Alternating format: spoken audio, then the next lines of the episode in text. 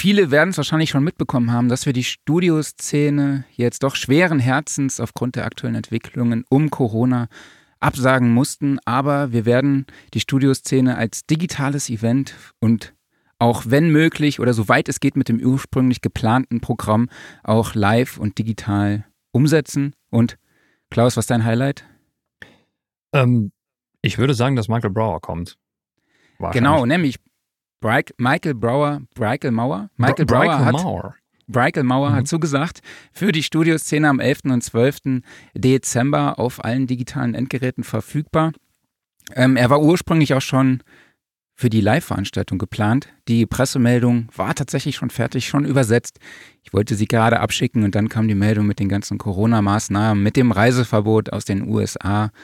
Und dann, er lebt ja auch in New York, dem Corona-Hotspot zu Beginn. Und ja, dann haben wir beide gesagt, hey komm, lass sein, äh, wir konzentrieren uns auf nationale Referenten für die Studioszene, damit wir da auch äh, ganz sicher fahren, sage ich jetzt einfach mal. Ähm, ja, aber umso mehr freut es uns natürlich, dass er jetzt bei der digitalen Geschichte dabei sein kann. Und daneben sind auch Henning Verlag und Christoph Assmann auf jeden Fall wieder dabei, Wolfgang Stach und auch unser heutiger Gast Roy Recklis ist dabei. Aber dazu kommen wir jetzt gleich. So ist es.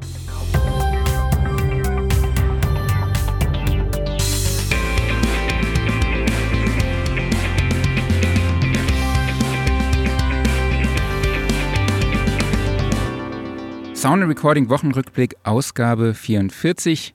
Hallo an alle Hörer und Hörerinnen da draußen. Schön, dass ihr wieder dabei seid. Mein Name ist Marc Bohn und ich spreche heute wieder mit dem wunderbaren Klaus Beetz. Ich weiß nicht, ob ich wunderbar bin, aber hier ist es gerade wunderbar still. Die Nachbarn haben nämlich angefangen, äh, ihr Grundstück vorzubereiten. Das heißt, bis gerade eben war hier noch eine Rüttelplatte am Start. Die wird auch gleich vermutlich wiederkommen. Das heißt, mein Audio ist heute nicht das allerbeste. Ich werde mich zwischendurch mal muten und dann kommen irgendwann mal so Noises reingeflogen, wenn ich was sage. Also sorry dafür.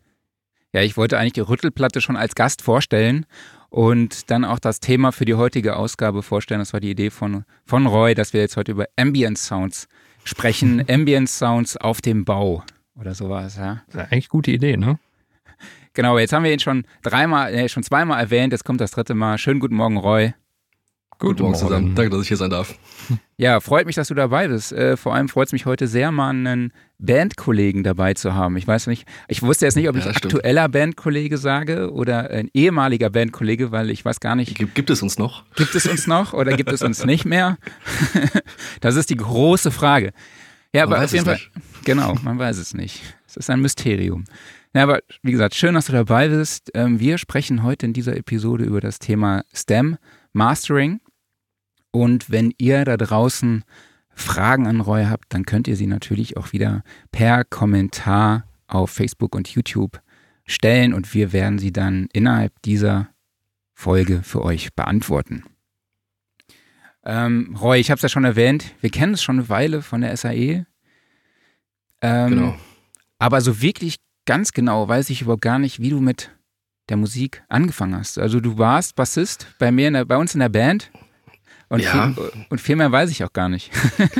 ja, ja, also Musik äh, war bei mir eigentlich immer omnipräsent. Immer die Platten meiner Eltern durchgehört und durchgenudelt und immer interessiert gewesen. Und, ähm, Was waren das so mit, für Platten? Ach, äh, meine Mutter hat immer viel so Beatles gehabt und sowas und Vater immer Stones und so ein Kram. Und, ähm, ja, geil. Als äh, wir mal irgendwo waren wir unterwegs und dann lief im Radio Smells Like Teen Spirit und ich dann so, Papa, was ist das? Und einen Tag später hat er mir Nevermind mitgebracht und dann war mit mir vorbei. So, dann hat man Musik gelebt. ähm, genau, ich habe mit 12 oder 13 schon angefangen, Bass zu spielen tatsächlich und hatte auch vor, eigentlich Musik zu studieren. Ähm, wurde mir immer von abgeraten, ähm, weil Warum? das so zukunftsunsicher wäre.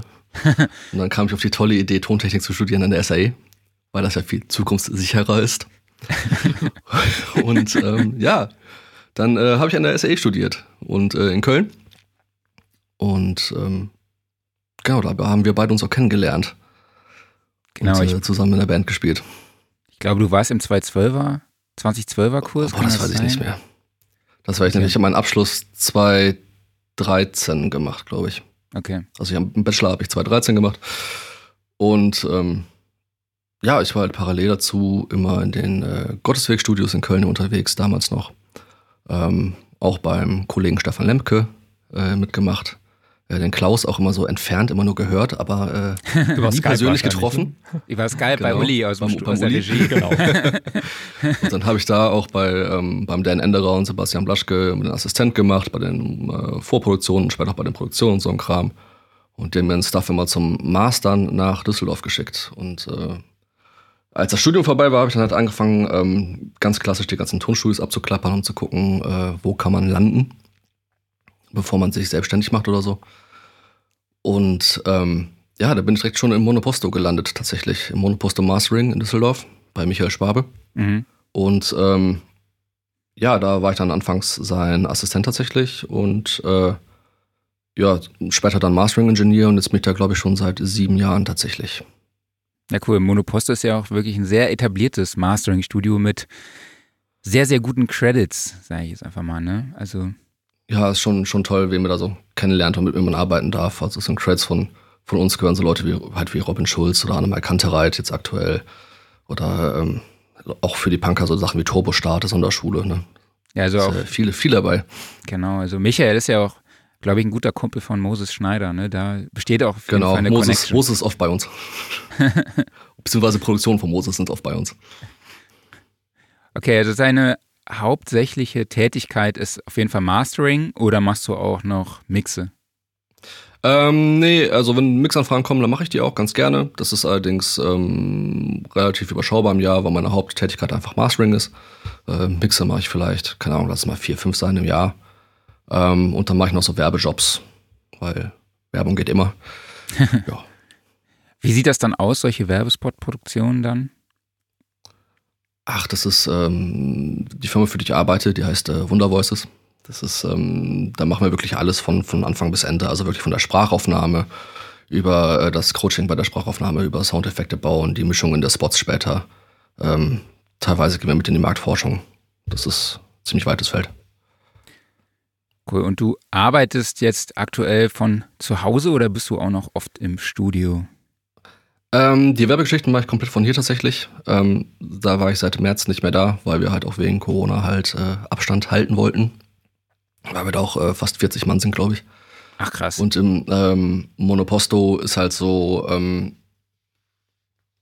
ich versuche so oft wie möglich da zu sein, wir versuchen es aber so gut es geht aus dem Weg zu gehen.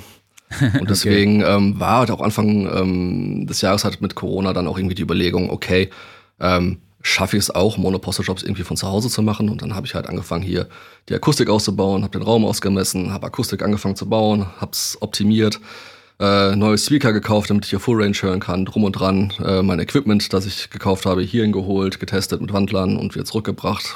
und, und ähm, war ein Riesenaufwand und auch bei den, bei den Mischungen, also wenn ich zum Beispiel Sachen mische, dann gebe ich die mal Michael zum Mastern, weil ich Master nicht meine eigene mixe. Ähm, da war es dann irgendwann so, ja, kannst du noch mal checken und kannst du noch mal checken und ne, man will ja nicht immer wieder ins Studio fahren zum Checken, will dann direkt Feedback auch von jemand anderem vielleicht haben. Und irgendwann hat er gesagt, ja, komm, ist gut. Und äh, auch bei den Mixen, die macht er quasi nur noch laut und er muss nichts korrigieren in dem Sinne. Von daher traue ich mir auch jetzt mittlerweile zu, von hier komplett auch Produktion zu mastern. Aber gibt's was? lieber im Studio. Ja, also gibt es was, was äh, Spezielles, was du an der Arbeit im Studio denn vermisst oder was du sagst, das ist auf jeden Fall der Vorteil dort? Der, ähm, der große Vorteil ist immer noch, dass die Akustik ein Tick besser ist natürlich. Also was heißt ein Tick? Die ist natürlich, es ist ein ganz klassisches Studio. Ich kann das auch mal kurz hier zeigen für die Leute, die bei YouTube dabei sind. Man kann ja hier so wunderbar einen Greenscreen anmachen, da kann ich einfach mal einen Screenshot vom Studio zeigen. So, den solltet ihr jetzt hoffentlich sehen. Oh ja. Mhm. Und äh, da sieht man halt, dass es halt einen wirklich akustisch ja, perfekten Raum gibt es nicht, aber es ist halt so gut gebaut, wie es geht. Und ähm, dass man da halt wirklich laut auf den guten B&W-Speakern hören kann und dass ich halt da eine Auswahl an Analog-Equipment habe, die ich natürlich zu Hause nicht habe. Ne? Ich arbeite halt sowohl als auch hybrid, sprich ähm, ich nutze auch im Studio als auch zu Hause im Studio Plugins und auch Outboard, aber halt so ja, die ganz, ganz teuren Sachen wie den, wie den Massive Passive oder ein SPLPQ oder sowas, die vermisse ich dann zu Hause doch schon ein bisschen, sage ich mal. Aber es gibt auch Produktionen mittlerweile, wo ich komplett digital bleibe und ähm, da stört es dann weniger, sage ich. Kannst du noch mal kurz den Zuhörern, die jetzt nur den Audiopodcast hören, einen Überblick geben über die Gerätschaften, die da stehen? So ein paar hast du ja auch schon genannt, ja? Ja, also wir haben jetzt gerade so das Bild vom Pult quasi vor uns und äh, links auf dem Boden, fang jetzt einfach mal an, ähm, steht ein Tekla Cream und ein Custom EQ, den ich mir bauen lassen von Steffen Müller.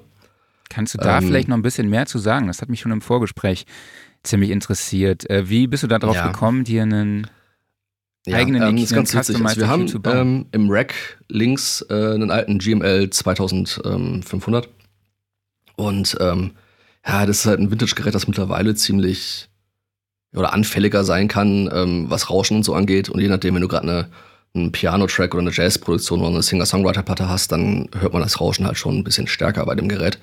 Und dann habe ich halt überlegt, okay, ich hätte gerne eine Alternative. Ähm, wenn ich dann einen EQ benutzen möchte, mit dem ich quasi feiner arbeite. Damals hatten wir den PQ zwar auch schon, aber ähm, ich wollte einfach noch was, was eigenes auch haben und was, was ein bisschen anders klingt wie der PQ. Der PQ ist halt, ja, der ist quasi wie ein Plugin in der Box, ähm, nur, dass er halt extrem phasengetreu ist. Also, das ist zum Beispiel, wenn ich bei dem jetzt was cutte oder booste, dann hört man nicht, dass ich es cutte oder booste, sondern die Frequenz wird einfach, es, es klingt einfach, als wäre es schon immer so gewesen. Das ist das Tolle bei dem. Und ich wollte noch was haben, wo ich vielleicht auch ein bisschen gucken kann, dass ich mit Charakter spielen kann. Mhm. Und ähm, so der Holy Grail am Mastering EQs ist immer dieser Sontec 432 oder auch die 2.5er Serie.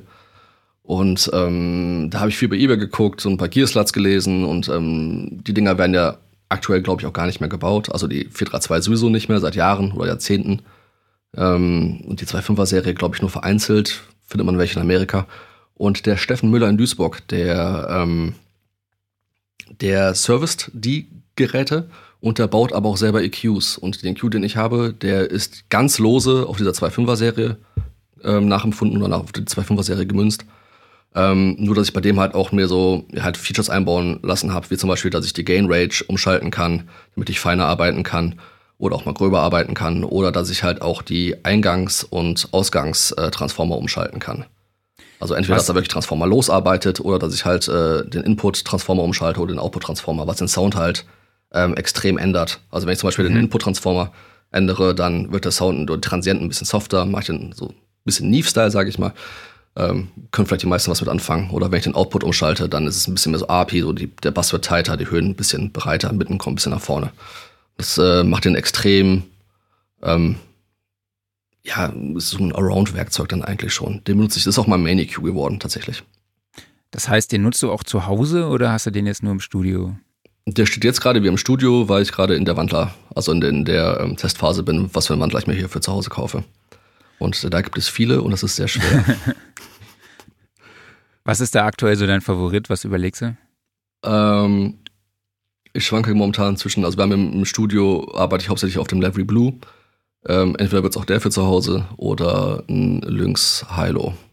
Okay. Muss mal gucken. Du, du kannst übrigens. Lynx Hilo hat so, ein, hat so, ein, paar Features, die halt ganz nice sind, aber der, der, der, der Lavery, der ist halt. Irgendwie habe ich das Gefühl, dass er noch einen Tacken schöner klingt. okay, du kannst dich übrigens auch wieder sichtbar machen. Ne? Wunderbar, sondern sieht man mich jetzt wieder. Genau. Ja, ähm, ja ansonsten sind wir ein klassisches Mastering-Studio, ne? Also Klassiker von Manley stehen im Rack, die ganzen aktuellen ähm, SPL-Sachen sind im Rack, obwohl Iron als auch PQ, Massive Passive, Varimus, ähm, Drama S3 haben wir noch da stehen. Clariphonic, TC 6000, alles, was man so typischerweise von den ganzen Bildern kennt. Okay, und wenn du uns jetzt mal so einen äh, Audio-Rundgang durch dein Studio gibst, was, wie sieht das aktuell aus? Ähm, also jetzt zum Beispiel heute, weil meine Geräte ja im Studio sind, ist halt komplett in der Box. Ich habe jetzt hier meinen ähm, Rechner vor mir ähm, mit zwei großen Genelec-Boxen. Ich habe auch sehr lange nach Boxen hier gesucht und es war am Ende entweder die KH310 von Neumann oder die Genelecs. Und die Genelecs passten ein bisschen besser zum Raum. Deswegen habe ich jetzt die, oh, welche Nummer ist das? 83, 50, 60, 70, irgendwie sowas, die, die, die größeren, die, die 8 oder 8 Zoll, 9 Zoll, 10 Zoll, irgendwie sowas. Die spielen halt bis tief in den Keller und die funktionierten ganz gut mit dem Raum, dass der Bass halt nicht zu krass war oder aber auch nicht zu wenig. Ähm, und ansonsten habe ich halt, wie gesagt, meinen Custom EQ, meistens hier, der Tekla Cream gehört zum Beispiel mir. Und ähm, ja, das ist auch meistens das, was ich an Outboard eigentlich brauche. Also etwas, was ein bisschen färbt und ein bisschen was, was mich ähm, entspannter arbeiten lässt als in der Box. Das ist aber eine völlig andere Diskussion. Ja, ja, klar, die wollen. Ähm, Und ja, den Rest mache ich tatsächlich in der Box, weil viel braucht man ja nicht. Ne? Dann habe ich meistens noch irgendwie einen, einen Equalizer zum Aufräumen und ähm, über Gain Staging halt mehrere Limiter vielleicht noch. Okay. Ja, lass uns doch mal noch zum, direkt zum Thema kommen, Stem Mastering. Ähm, kannst du vielleicht kurz beschreiben, was Stem Mastering ist? Ich fange vielleicht mal so rum an. Klassisches Mastering heißt ja eigentlich, wir kriegen ein Stereo-File, also einen äh, normalen Mixdown ähm, und arbeiten mit diesem Stereo-File komplett. Ähm, Stem Master heißt, dass wir mit Subgruppen arbeiten. Das kann man aufteilen, wie man möchte. Ganz klassisch wäre aber zum Beispiel, hätten wir jetzt eine Rockband als Beispiel, ist mal das beste Beispiel, ähm, dass man halt diese Gruppe Stereo Drums, Bass, Gitarren und vielleicht Vocals oder Vocals und Background Vocals einzeln rausfährt, damit man dann halt ähm, gezielter arbeiten kann. Das wäre so der, der Klassiker.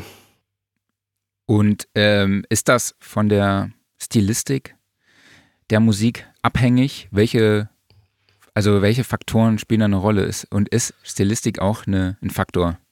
Mm, na, nein, nicht zwingend. Ähm, es gibt immer Tendenzen, muss ich sagen. Also zum Beispiel die klassischen Rock, Jazz äh, oder auch, auch ja, Poppen mittlerweile.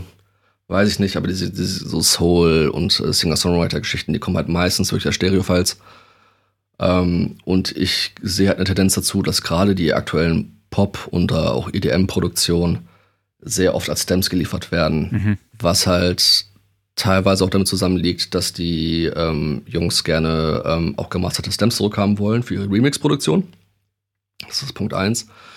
Ähm, aber auch, weil die vielleicht die, die Zeiten zum Mischen tight waren oder auch äh, die Sachen unterwegs produziert wurden oder halt auch Produzent und Mixer oft dieselben Personen dann sind und sie sich nicht mehr wirklich sicher sind, jo, ist der Bass jetzt tight, funktioniert der wirklich, war ich jetzt in einer Umgebung, wo ich das wirklich monitoren konnte, etc.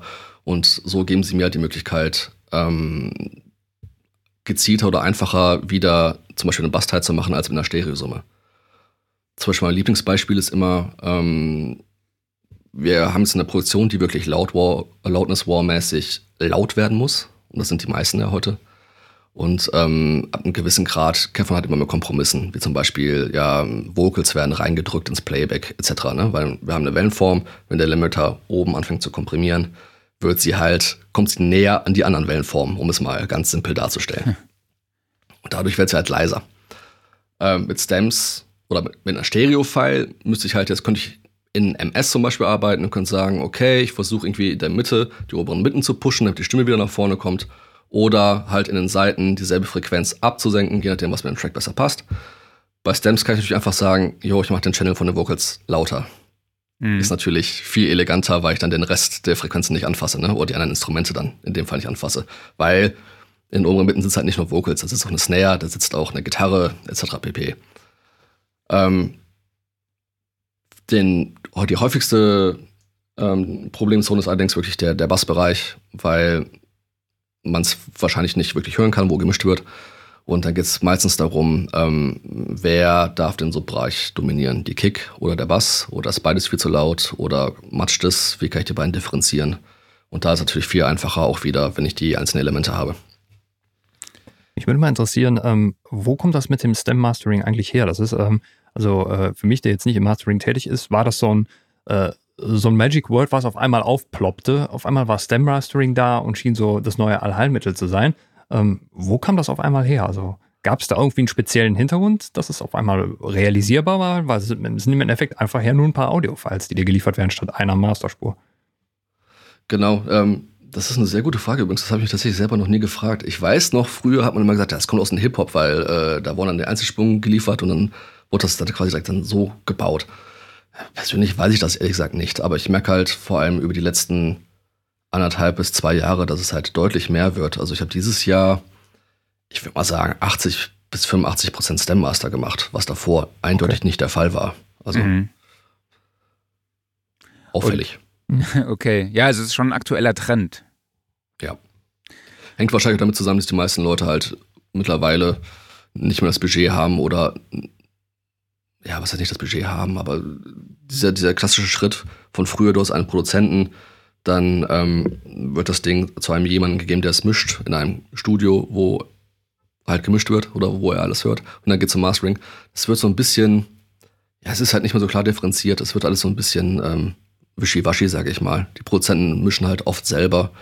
Oder oft kriege ich dann auch irgendwie Files, wo noch Änderungen gemacht wurden on the road, weil die Leute on Tour sind oder so.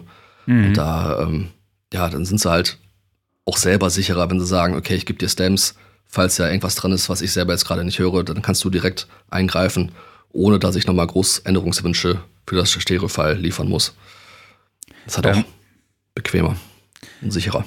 Klar. Kannst du vielleicht nochmal den heran, die Herangehensweise äh, beim Stem Mastering erklären, angefangen davon, wie du die Spuren angeliefert bekommst. Also du kommst wahrscheinlich, wenn, es, wenn wir ja bei der Rockband bleiben, die Drums als Stereospur und die, den Bass als Mono und die Vocals auch oder wie? Oder ein, nee, das sind meistens alles Stereospuren einfach. Das ist auch das, ist das Einfachste, weil es macht für mich auch keinen Unterschied im Endeffekt.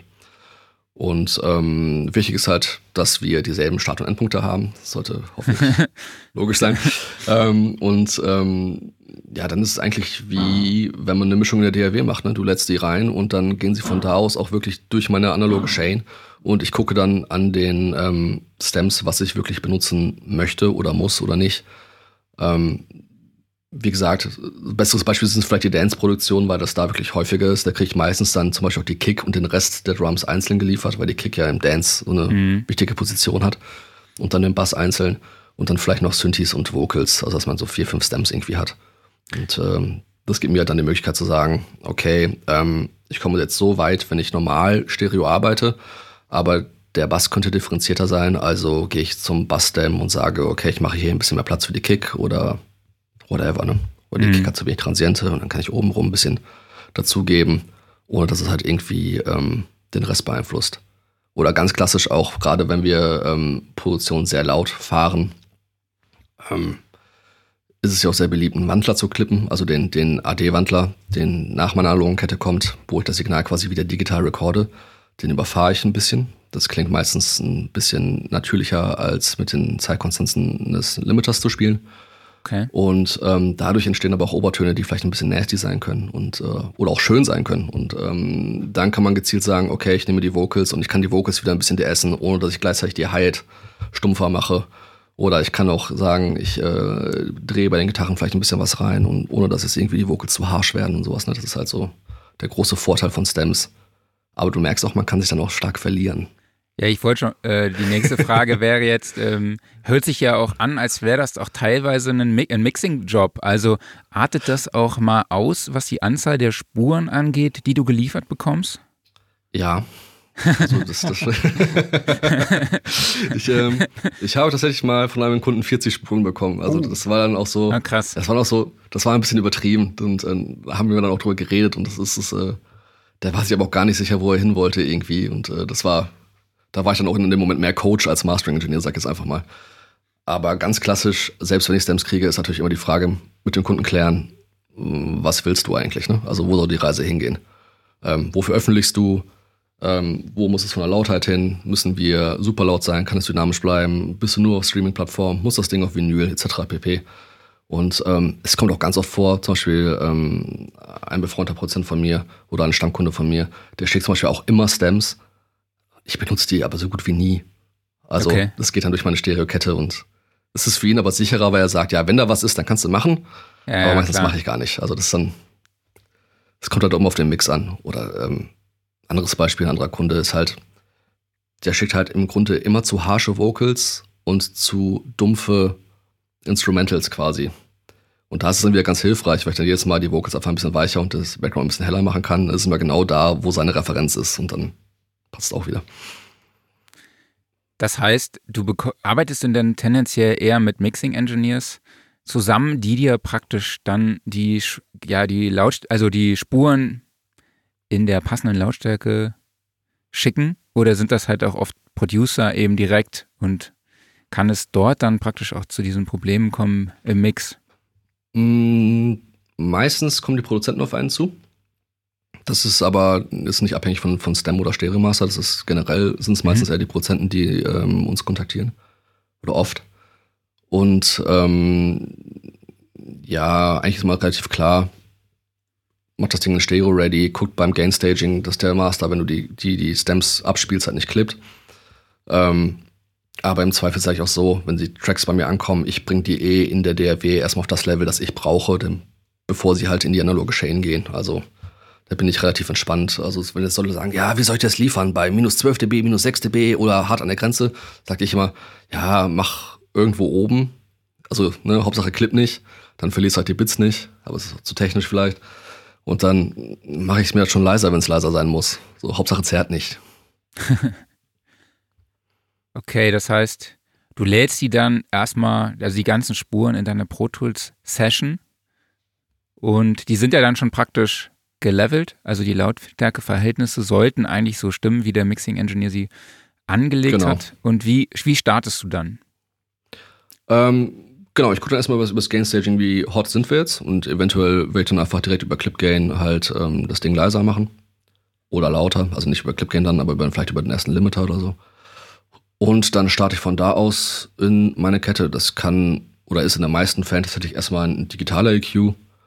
Ähm, irgendeiner, meistens völlig egal, ähm, mit dem ich halt Frequenzen aufräumen kann, sage ich mal.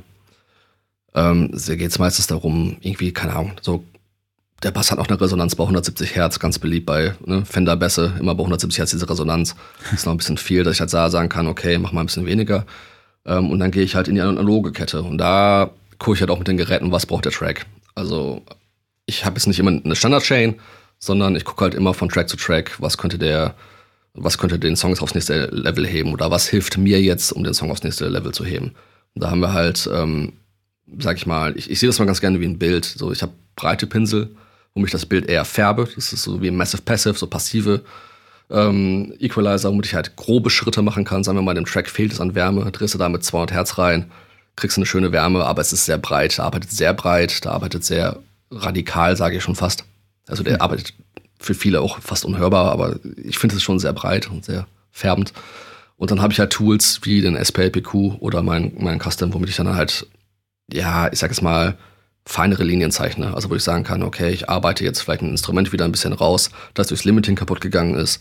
Oder, ähm, keine Ahnung, die Sängerin hat einen ganz schmalen S-Laut-Ton irgendwie bei, bei 6K oder so, wo ich dann sage, okay, ich mache damit das 2 dB raus oder so, man hört es nicht wirklich. Also es klingt ja nicht die Est und gleichzeitig aber auch nicht zu dunkel, weil ich halt mit Fine Cues arbeiten kann. Ähm, Kompressoren ist das immer so eine Sache. Ich komprimiere sehr, sehr wenig. Ähm, die meisten habe ich in der Chain nur für die Färbung. Äh, wir haben ja hauptsächlich Varimo-Kompressoren tatsächlich im Studio, also so Mainly Passive oder den Iron. Und die nehme ich meistens mit in die Kette und die Nadel, die bewegt sich so gut wie nie. Da geht es meistens wirklich nur darum, dass ich den Ton des Geräts mitnehme. Ne? Zum Beispiel Manley, ganz klassisch, obere Kante so 3K wird ein bisschen smoother, Bass wird ein bisschen tighter, weil die, die, die unterste Oktave quasi geklaut wird oder gecuttet wird. Oder auch der Iron pusht ziemlich 100 Hertz, sage ich mal. Und ähm, ja, dann gehe ich von da aus halt in den ersten analogen Limiter meistens. Ähm, und gucke, wie heiß kann ich den Wandler wieder anfahren und gehe von da aus dann in die nächsten Limiter und gucke, ob ich eventuell noch was machen muss mit dem Sound, was ihn jetzt besser macht. Aber oft ist weniger ja mehr. ähm, was war der Grund für dich, äh, Pro Tools als DAW zu benutzen? Ich benutze gar nicht Pro Tools, ich benutze, äh, wir benutzen Sadie im ah, Studio. Okay, weil Marc sagte gerade sicher, du ziehst deine Files in Pro Tools rein, da dachte ich schon, okay. Achso, nee, das war wahrscheinlich nur Synonym für DAW. Ja, genau. genau. Ähm, nee, ähm, müssen ein Sadie-System im Studio. Sadie. Und hier zu Hause, genau, hier zu Hause bin ich auf dem äh, Cubase tatsächlich. Mhm. Weil ähm, Sadie gibt mir halt die Möglichkeit, ähm, den ganzen bürokratischen Kram danach noch zu machen, sage ich mal, wie PQ-Punkte, also Start- und Endpunkte für die CD zu setzen, Codes vom Label einzugeben, etc. pp. Ähm, das mache ich dann immer im Studio, das muss ich nicht, das muss ich hier nicht machen. Okay. Das heißt also jetzt. Dann spare ich mir das. Ähm, du würdest dann nicht zum Beispiel aus Cubase dann rausrennen und in Wavelab rein, da dann sowas machen, sondern das machst du dann wirklich noch im Studio. Ja. Okay. Ja, ja. Obwohl die meisten Alben mache ich eh im Studio. Mhm. Dann passt das direkt. Ja. Und was war der Grund für okay. dich, äh, Cubase zu benutzen? Ähm, wir benutzen eine Werbeagentur äh, Cubase. Und da kann man einfach, einfach die Sessions hin und her schieben. Das ist der einzige Grund. Okay. Der Marc grinst gerade schon wieder, weil ich hier meine Steinberg-Ecke abfeiere, oder? Genau, ich also, wollte schon, ich wollte schon gerade. Ich muss sagen, es ist, es ist auch sehr praktisch, gerade die ganzen eingebauten Mieter und so. Es, ist, es macht es sehr viel einfacher tatsächlich und auch das Routing mit dem Control Room und so. Ähm, aber da hat ja jeder seine Präferenz. Ja. ja, wir haben ja im Vorgespräch nochmal über die Pads gesprochen, die ich hier zur Verfügung habe die ich aber sehr, sehr selten verwende. Und ich sollte hier endlich mal den Sound machen, so Klaus Bitz, Steinberg-Ecke. er macht. Äh, okay. Werbung an der Stelle, wo wir eigentlich gar keine Werbung geplant hatten. Ähm, aber jetzt nochmal zurück zum Thema. Gibt es denn ein Instrument, mit dem du dann startest? Und kann man sich das so vorstellen, wie, okay, du beginnst mit den Drums und bearbeitest die dann auch nee. im Einzelnen nee, das, oder? Nee, das ist nicht, das, ich betrachte das nicht wie ein Mix. Also, wo die Leute, meisten Leute ja im Mix irgendwie mit den Drums starten, dann den Bass und dann die Vocals und oder wie auch immer. Ja. Ähm, nee, ich betrachte es wirklich wie ein normales Master eigentlich, ne? Also ich, ich lade die Files rein, gucke einfach, dass das Gain-Staging stimmt, fahre durch meine Geräte und gucke erstmal wie beim normalen Master, bringe ich das erstmal auf Lautstärke, gucke, was geht dabei kaputt, repariere das vielleicht oder wo hat die Referenzecken, die wir nicht haben. Und ähm, nur wenn mir dabei dann auffällt, zum Beispiel, keine Ahnung, Vocals sind so scharf, dann lege ich halt einen DS auf die Vocals, anstatt dann auf die Summe. Oder Bass ist irgendwie schwammig, dann kann ich da gezielt eingreifen, ohne dass ich gleichzeitig den Punch der Snare kille. Und äh, so Geschichten. Wie würdest du da beim Bass, hast du ja schon praktisch erklärt, äh, wie gehst du dann an die Drums ran, wenn da noch irgendwas ist? Oder, wie, oder sagen wir mal so, veränderst du beispielsweise auch was in der Stereobreite dann der Drums? Und wie würdest du das, mit welchen Tools arbeitest du da? Ähm, meistens nicht, weil das geht mir dann wirklich zu weit und das ist meistens auch nicht die Intention des Mixes, weil der Mixer hat sich ja auch bei seinem Mix was gedacht. Und ähm, klar, ich spreche mich vorher mit ihm ab und wenn er dann sagt, jo, wenn du es schaffst, die Synthes ein bisschen breiter zu machen oder die Gitarren, dann mach das bitte, dann sage ich, okay, dann gehe ich auf den Stem und mach's breiter. Aber in erster Linie versuche ich natürlich den Mix zu respektieren und sage nicht einfach, jo, keine Ahnung, ich habe mir das ganz anders vorgestellt. Jetzt fange ich an, hier wild nochmal Levels ja. zu setzen. So, so, so mache ich das natürlich nicht. Okay. Und ich betrachte wirklich das wie ein normales Master, nur wenn es dann eine Problemzone gibt, wie zum Beispiel, nehmen wir mal diese, bei einer Rockband diese, diese diesen, diesen Fender-Bass, 170 Hertz, ne? Diese typische Resonanz. Da liegt ja meistens auch der Punch der Snare. Wenn ich natürlich jetzt mit dem EQ hingehe und äh, mit einem dynamischen EQ oder so und ich, ich nehme diese 170 Hertz, dann verliert natürlich die Snare unglaublich an Punch und das wird vielleicht ein bisschen dünn. Das habe ich natürlich den Vorteil, okay, ich gehe einfach in den Bass-Stem und drehe es da ein bisschen leiser und auf einmal passt es. Ja. Das ist eher so die Herangehensweise. Was sind denn für dich so die klassischen Vorteile am Stem Mixing, äh, Stem Mastering? Der klassische Vorteil ist äh, erstens das, wie ich es gerade gesagt habe, also so gerade so Frequenzen, wo es um Masking geht, also wo Frequenzen andere Frequenzen überlappen oder halt auch zu viel sind, ähm, kann ich so gezielter angreifen oder halt absenken, boosten, wie auch immer, ohne dass es halt die anderen Instrumente ähm, berührt. Der zweite große Vorteil ist, ähm, gerade wenn wir an extreme Lautstärken heran wollen, ist es auch einfacher, im Nachhinein Instru äh, Elemente, die wir zu weit durchs Limiting nach vorne kommen, zu bremsen. Also zum Beispiel ganz klassisch, ich habe jetzt einen Dance-Track und keine Ahnung, die Pads werden auf einmal unglaublich laut, weil ich ja beim Dance-Track, ich meine, da ist so ein Drop, der ist ja zwischen minus 5 und minus 6 Lufts, klassischerweise im Dance. Also es ist ja immer so Oberkante, es muss ja immer so brettlaut sein. Und ähm, da können halt so Elemente nach vorne kommen. Und dann kann ich natürlich bei Stamps sagen, okay, ich kann jetzt hier gezielt den 300 Hertz Match, der hochkommt oder so, wieder ein bisschen runternehmen, ohne dass halt ähm, gleichzeitig irgendwie der Bass leidet, der drücken soll oder so. Das ist halt so der zweite große Vorteil mit Stamps. Ähm, dritte große Vorteil mit Stamps, ähm, man hat ja auch oft Mixe, die sind eigentlich schon perfekt und man wird ja nur aus aufs Level bringen, sage ich mal, möglichst sauber, ohne dass man dabei zu viele Artefakte hat. Also dass man zu viel kaputt macht. Und ähm, was stört bei einem Mix als erstes durchs Limiting? Das ist immer Kick, Snare, Vocals. Das sind immer so die ersten drei Punkte, die sind auch meistens die wichtigsten mit dem Bass. Und das sind die ersten Punkte, die so ein bisschen leiser werden oder wo man merkt, dass es halt ja schlechter wird, schlechter als im Mix oder unbalancierter als im Mix. Und ähm, da kann man dann halt auch sagen, okay, äh, wie einfach schon gesagt, Vocals werden leiser, ich mache sie wieder ein bisschen lauter oder ich kann halt die Bassdrum wieder oder die, die, die Drums ein bisschen mehr reinschieben ähm, in den Limiter, ohne dass halt der Rest irgendwie direkt leidet. Oder ich kann diese Verhältnisse einfach wieder besser herstellen. Weil wenn zum Beispiel eine Bassdrum reingedrückt wird und ich fange jetzt an, ähm, bei 60 Hertz mit dem EQ wieder reinzudrehen zum Beispiel, dann mache ich ja gleichzeitig auch die Bassspur bei 60 Hertz lauter. Das ist aber vielleicht gar nicht zwingend besser, weil ja nur immer diese Peaks abgeschnitten werden von der Bassdrum und ich dadurch den Bass, der vielleicht ein bisschen tiefer sitzt, vielleicht auch weil komprimiert ist, tiefer sitzt, auch gleichzeitig dann so eine, so eine Wolke gebe, die er vielleicht gar nicht braucht. Und da kann ich natürlich in Stems viel präziser arbeiten oder viel schöner arbeiten. Und gerade, wir haben auch viele Mixe oder wir kriegen ja auch viele Mixe von Leuten halt wie auch Peter Schmidt, der auch zur Studioszene kommen wollte, oder halt Moses oder halt auch äh, Michael Ilbert. Und ähm, zum Beispiel Peter schickt, glaube ich, auch immer Stems, aber halt immer nur äh, Instrumentals und Vocals. Und das ist halt auch einfach, ähm, die Vocals wieder in die richtige Balance zu bringen. Ich weiß nicht, ob er es immer macht, aber das ist mir schon mal aufgefallen auf jeden Fall.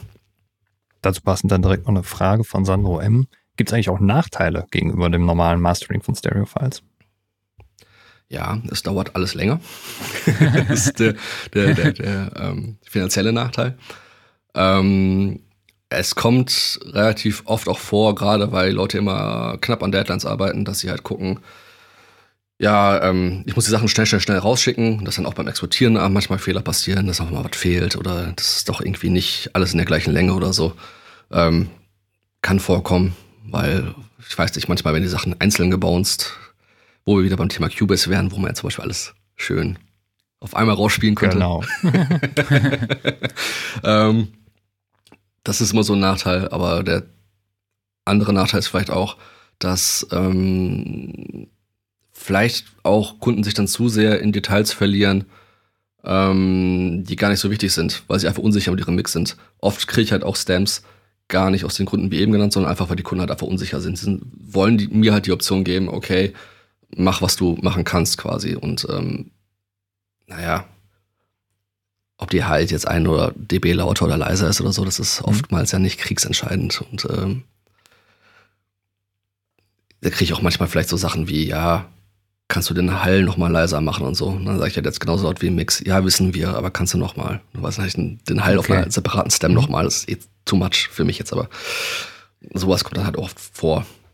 Der das andere heißt, große Nachteil, die Kunden schließen auch später mit ihren Projekten ab. Ich, ähm, zum Beispiel, ich habe es auch öfter mal, dann ist ein Track fertig und dann kommt eine Woche später, ja, der A und R hat gesagt, äh, der Bass muss anders sein, hier ist ein neuer Bass-Stem. Und dann geht das Projekt wieder von vorne los. Ich weiß, klar, mich freut es im Moment, weil der Job geht weiter, aber ähm, ich glaube, für, den Kopf ist es schwieriger abzuschließen. Weil es ist mhm. wie diese Apfel-Z oder ja. Steuerung Z-Kultur. Ne? Du kannst, kannst halt immer wieder zurück irgendwie. Stimmt. Das ist vielleicht auch gar nicht so gut. Klar, ist natürlich Vorteil und Nachteil. Ne? Für die Band ist es praktisch ein Vorteil. Klar, und ähm, genau. Das heißt also, es bietet auf jeden Fall Potenzial, sich im Detail zu verlieren. Ja, eindeutig. Gibt es denn ein, ein Genre deiner Meinung nach, wo Stem Mastering auf jeden Fall Sinn macht oder am meisten Sinn macht? Das ist vermutlich alles, wo es wirklich um so besser geht. Das, sind nämlich, das ist immer so der Knackpunkt, den die meisten Leute ähm, bei sich durch die Monitorgegebenheiten, also durch die Abhörgegebenheiten einfach nicht wirklich beurteilen können. Und ähm, gerade so alles, was so ich, ich, ich hole das jetzt mal alles unter EDM zusammen, ne? alles was so elektronische Tanzmusik ist. Da macht es meistens Sinn, tatsächlich nochmal zumindest Kick und Bass einzeln zu haben, um es neu leveln zu können. Mit den klassischen Rockband oder so ist es meistens überhaupt nicht nötig. Und äh, bei meiner Recherche, das mache ich tatsächlich ab und zu, bereite ich die Themen tatsächlich für den Podcast hier vor. Da habe ich einen Kommentar auf einer Website gefunden und der besagte, dass äh, man mit Stem Mastering angeblich ein bis zu 30 Prozent besseres Ergebnis erzielen kann als gegenüber dem Stereo Mastering. Würdest du das bestätigen? Die Frage ist, was ist ein Ziel? also, wenn es darum geht, Knüppel laut zu werden vielleicht oder halt den Trans das transparenteste Master hinzukriegen vielleicht, wenn es darum geht, so nah am Mix zu sein wie möglich, dann wahrscheinlich eher nein. Weil vielleicht auch so ein gutes Beispiel, zum Beispiel bei der Rockband jetzt, ne? Stell dir mal vor, die liefern jetzt auch die Kick und, und, und den Rest der Drums einzeln. Das soll ja vorkommen, weil, ne, sie wollen das Low-End separieren, können sie machen. Aber klassischerweise hast du ja auf deinen Subgruppen ja auch Processing, wie ein Kompressor oder sowas, der reagiert ja dann völlig anders, ähm, als wenn du die Kick in dem Rest des Drumkits mit drin hättest. Und demnach verschiebst du ja schon beim Ausstehen des Stems dann vielleicht ein bisschen die Verhältnisse. Also es ist auch genreabhängig, ne? Und ähm, keine Ahnung. Also wenn ich ganz nah am Mix bleiben möchte, sag ich, kriege ich den, mach ich den sauber auf Level und dann bin ich mit dem Stem, äh, mit dem Stereofile vielleicht besser dran. Aber es ist, wie gesagt, ist die Frage, wo willst du hin? Wenn du sagst, du willst knüppel, knüppel laut werden, okay, dann nehme ich vielleicht auch lieber über die Stems. okay. Wir haben hier noch eine Frage von äh, GNP Music Production. Er sagt, äh, zu einem laufenden Projekt habe ich eine Frage. So, jetzt gehen wir es mal durch. Fakten, Doppelpunkt, nächste Einblendung. Jetzt wird's lang. Äh, ich habe mit einer laufenden Albumproduktion zu tun, deren Stücke zu unterschiedlichsten Zeiten aufgenommen wurden. Letztendlich soll das Album wie aus einem Guss klingen. Um die Mixer ein bisschen in die Richtung zu bekommen, habe zum Beispiel die Drums alle getriggert und dieselben Samples dazu gemischt. Kann es nun sinnvoll sein, die Musik in Stems aufzuteilen und diese erstmal möglichst weit anzugleichen in Sachen Sound und Dynamik und im nächsten Schritt Flavor und finale Kompression bzw. Limiting zu erledigen?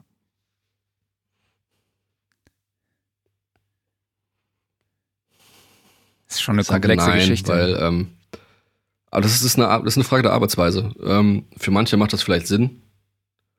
Ähm, wenn sie sagen, okay, ich gucke jetzt mir nur die Drums der Albumproduktion an und wenn die alle gleich klingen, dann, dann klingen sie gleich. Aber für mich macht das keinen Sinn, weil auch bei einer Albumproduktion die Sachen klingen nie gleich. Und ich bin zum Beispiel jemand auch beim Mischen, ich höre Sachen nie solo. Mhm. Nie. Ich will immer das ganze Bild sehen und ich glaube, da wäre das dann vor allem der, der falsche Weg. Weil ich weiß nicht, ob dann in Track A die Drums so sein müssen wie in Track B. Das, das sehe ich halt dann mhm. im Gesamtbild.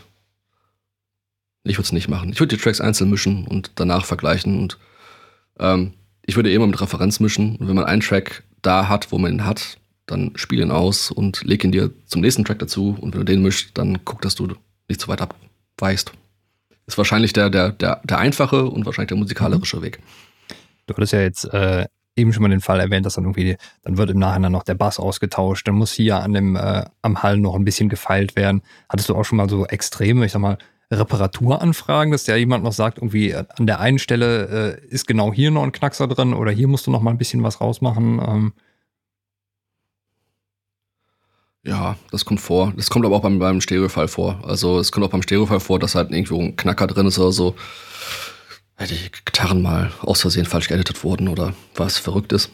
Ähm, es ähm, kommt aber auch bei Stems vor und ich hatte auch schon mal einen Fall, dass irgendwie was zu stark verrauscht ist, ähm, was eigentlich niemanden gestört hat, weil es vielleicht auch von der Bandmaschine kam. Und ähm, da waren alle cool mit. Und dann sagt am Ende das Label aber, nee, das geht nicht, weil das ist zu viel, das können wir nicht im Radio spielen. Und das ist natürlich okay. für mich toll. Ich kann dann einfach die Spur, die Neusen, ohne dass der Rest halt irgendwie die krassen Artefakte abkriegt, weil es es ist halt einfach artefaktbehaftet. Aber ähm, es kam auch schon vor, dass ich irgendwo so Sample Rate Buffer drin hatte, also so, so, so, so Buffer mhm. Noises. Wisst ihr, was ich meine? Diese Aussetzer. Da kann ich auch sagen, ja, okay, die Stelle kann ich jetzt mal offline deklicken oder sowas. Das ist schon. Es kommt vor, aber es kommt ja im Endeffekt auch eh alles vor, ne? Wie oft rennst du denn in so äh, Situationen, ich sag mal, wo ähm, einfach dir Sachen technisch problematisch angeliefert werden. Also mal, dass eben nicht die Situation ist, dass alle äh, Files gleich lang sind oder dass von mir aus ein File falsch rausgerendert wurde. Also heute stellt man sich das eigentlich so einfach vor, dass du halt in der DAW einfach nur sagst, so das raus, das raus, das raus, Lokatoren, exportieren, fertig, tauchen auch eigentlich keine Fehler mehr auf und gut. Kommt das noch vor, oder? Ach, lass es, lass es mal zweimal okay. im Jahr sein, wenn überhaupt. Er okay. hatte dieses Jahr einen Fall. Also einer, der mir gerade einfällt. Also ziemlich safe eigentlich mittlerweile alles. Ja. Ja. Würde ich behaupten. ähm, ich habe tatsächlich noch zwei Themen, über die ich gerne sprechen würde. Ich habe es ja versucht, schon mal eben anzusprechen, das mit den Seitensignalen. Das interessiert mich tatsächlich schon sehr. Ähm, du hast ja schon leider gesagt, dass du es nicht nutzt. Ich hatte gehofft, dass du dann natürlich sagst, ja, okay, das mache ich. okay, du nutzt es und erklär doch mal, wie du da vorgehst und welche Tools du verwendest und worauf du da achtest und welche Rolle dann die Monokompatibilität spielt. Ähm, letzte Frage vorneweg, das frage ich den Produzenten. Okay. Weil ähm, ich habe oft das Gefühl, wenn ich dann was kriege, was super breit ist und was vielleicht eventuell, wenn es auf irgendwo auf einem Küchenradio, das noch Mono ist, nicht mehr ganz die Pads da sind oder sowas.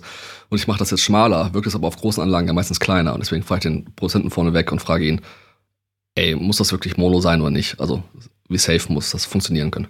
Okay. Da ist meistens die Antwort, da ist meistens die Antwort, gib Gas. Also, scheiß drauf. so, die meisten, die meisten ist das mittlerweile egal, weil selbst die Handys können es ja abspielen mittlerweile. Ähm, MS benutzen wir, benutze ich eigentlich immer.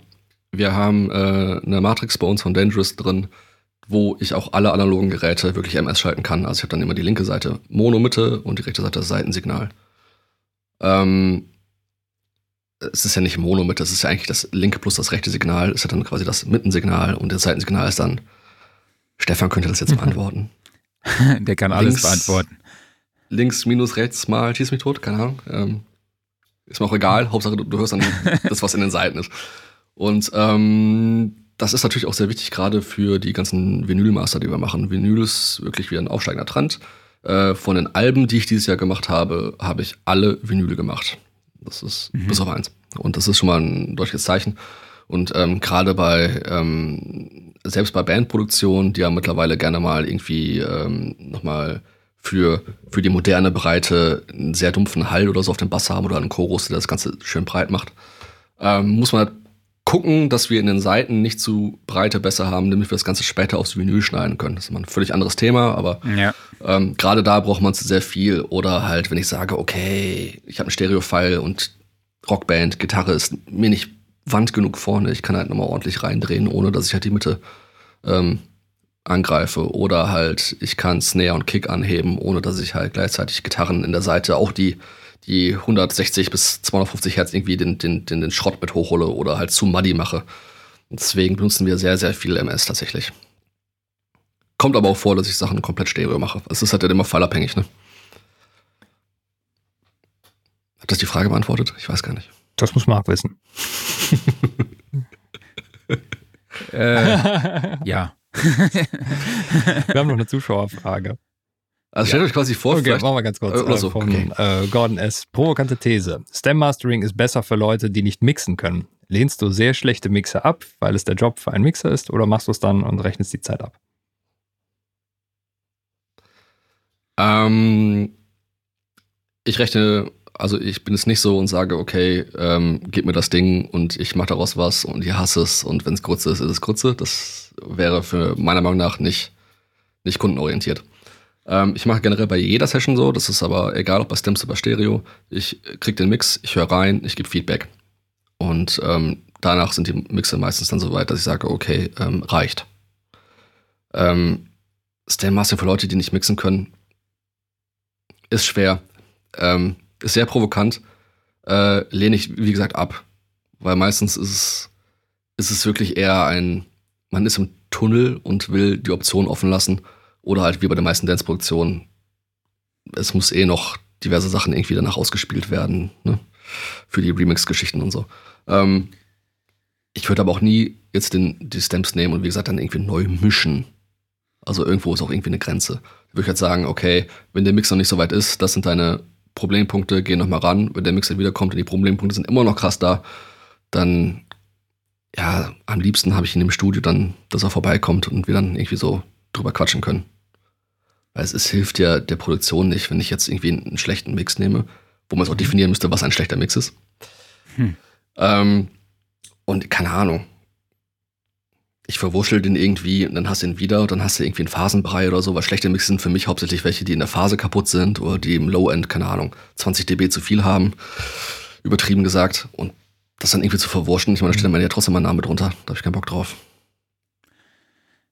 Ähm, abschließend können wir vielleicht nochmal kurz über das Thema Lautheit sprechen. Wenn du so einen Mix machst, woran orientierst du dich? Also an welcher Lautstärke orientierst du dich? Wo willst du hin? Das ist ein, das ist ja ein Fass, wo in letzter Zeit sehr, sehr viel darüber diskutiert wird. Genau. Und äh, kann, wenn man das mal bei YouTube oder Google eingibt, kommen ja immer die, die lauten Schreie, ja, wir müssen das alles auf minus 14 äh, Lufts machen für Spotify das ist totaler Schwachsinn.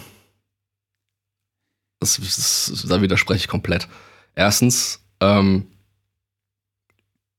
sollte man es nicht so technisch betrachten. Es ist Musik, es geht darum, Musik zu fühlen. Ich habe, du hast als Musiker oder als Produzent immer eine Produktion, der du dich orientierst oder etwas, was dich halt inspiriert hat. Und du willst ja im Endeffekt dasselbe Gefühl hervorrufen wie diese Produktion. Ähm, deswegen würde ich einfach immer gucken, wo sind meine Referenzen, weil die ganzen Streaming-Plattformen, egal ob du jetzt ähm, YouTube nimmst, Tidal, Spotify, Apple Music, Deezer und Co., die haben ja alle unterschiedliche Richtwerte. Die einen sind bei minus 16 Lufts, die anderen sind bei minus 14, aber mit einem True Peak von minus 1, die anderen haben, sind aber beim True Peak bei 0 wieder und äh, drum und dran. Und du kannst es eh nicht allen recht machen, sag ich mal. Zudem, Spotify zum Beispiel hat seit einem Monat jetzt, glaube ich, für Premium-Kunden die Option, dass du drei Lautstärken auswählen kannst. Minus 16, minus 12 und minus 11. Und die ganzen Jungs und Mädels, die jetzt auf minus 14 gemastert haben, wenn du da dann minus 11 auswählst, kommt da von Spotify ein Limiter drauf, der fixe 100 Millisekunden Release-Zeit hat, die das Ding einfach lauter macht. Das ist für mich so der Worst Case, weil dann fassen sie wirklich das Master an. Vorher wird es ja einfach wie beim Fader runtergezogen, sage ich mal. Mhm. Ähm, und dann kommt noch dazu, dass auch nicht auf allen Geräten die Lautheitsnormalisierung an ist. Also zum Beispiel, wenn du jetzt auf dem Desktop bist oder halt auf der Handy-App bei Spotify, dann kannst du ja alles auf gleiche Lautstärke abspielen. Bist du zum Beispiel auf dem Fernseher und ich meine sogar auf einer Alexa oder so, da gibt es das gar nicht. Das heißt, da werden die immer bei Vollgas abgefeuert. Und ich finde es deswegen nicht richtig, ähm, mich da irgendwie an diese, diese leisen Zahlen irgendwie zu halten, weil wir leben auch in einer Zeit, wo man sich auch irgendwie an, an zumindest einen gewissen Grad von Limiting oder den Sound von Kompression gewöhnt hat. Und es gibt manchen Tracks auch eine Energie. Wenn ich jetzt eine Punkrock-Platte mache, die ich super dynamisch abliefer, macht das keinen Sinn. Wenn ich jetzt eine Jazz-Platte voll gegen die Wand fahre, macht das auch keinen Sinn. Mhm. Ähm, deswegen ist mir das persönlich egal. Ich habe kein persönliches Stil, wo ich hin muss. Also ich habe zum Beispiel letztens eine Pop-Jazz-Platte gemacht. Die haben wir auch Spaß danach gemessen. Die, die schwankt halt immer so zwischen, die Tracks zwischen äh, minus 8 und minus 14 tatsächlich. Ähm, die Chorusse sind bei minus, bei minus 8 Luft irgendwie, weil wir hatten mal irgendeine John Mayer-Referenz mit dabei gehabt oder sowas und das, das war dann einfach ähnlich.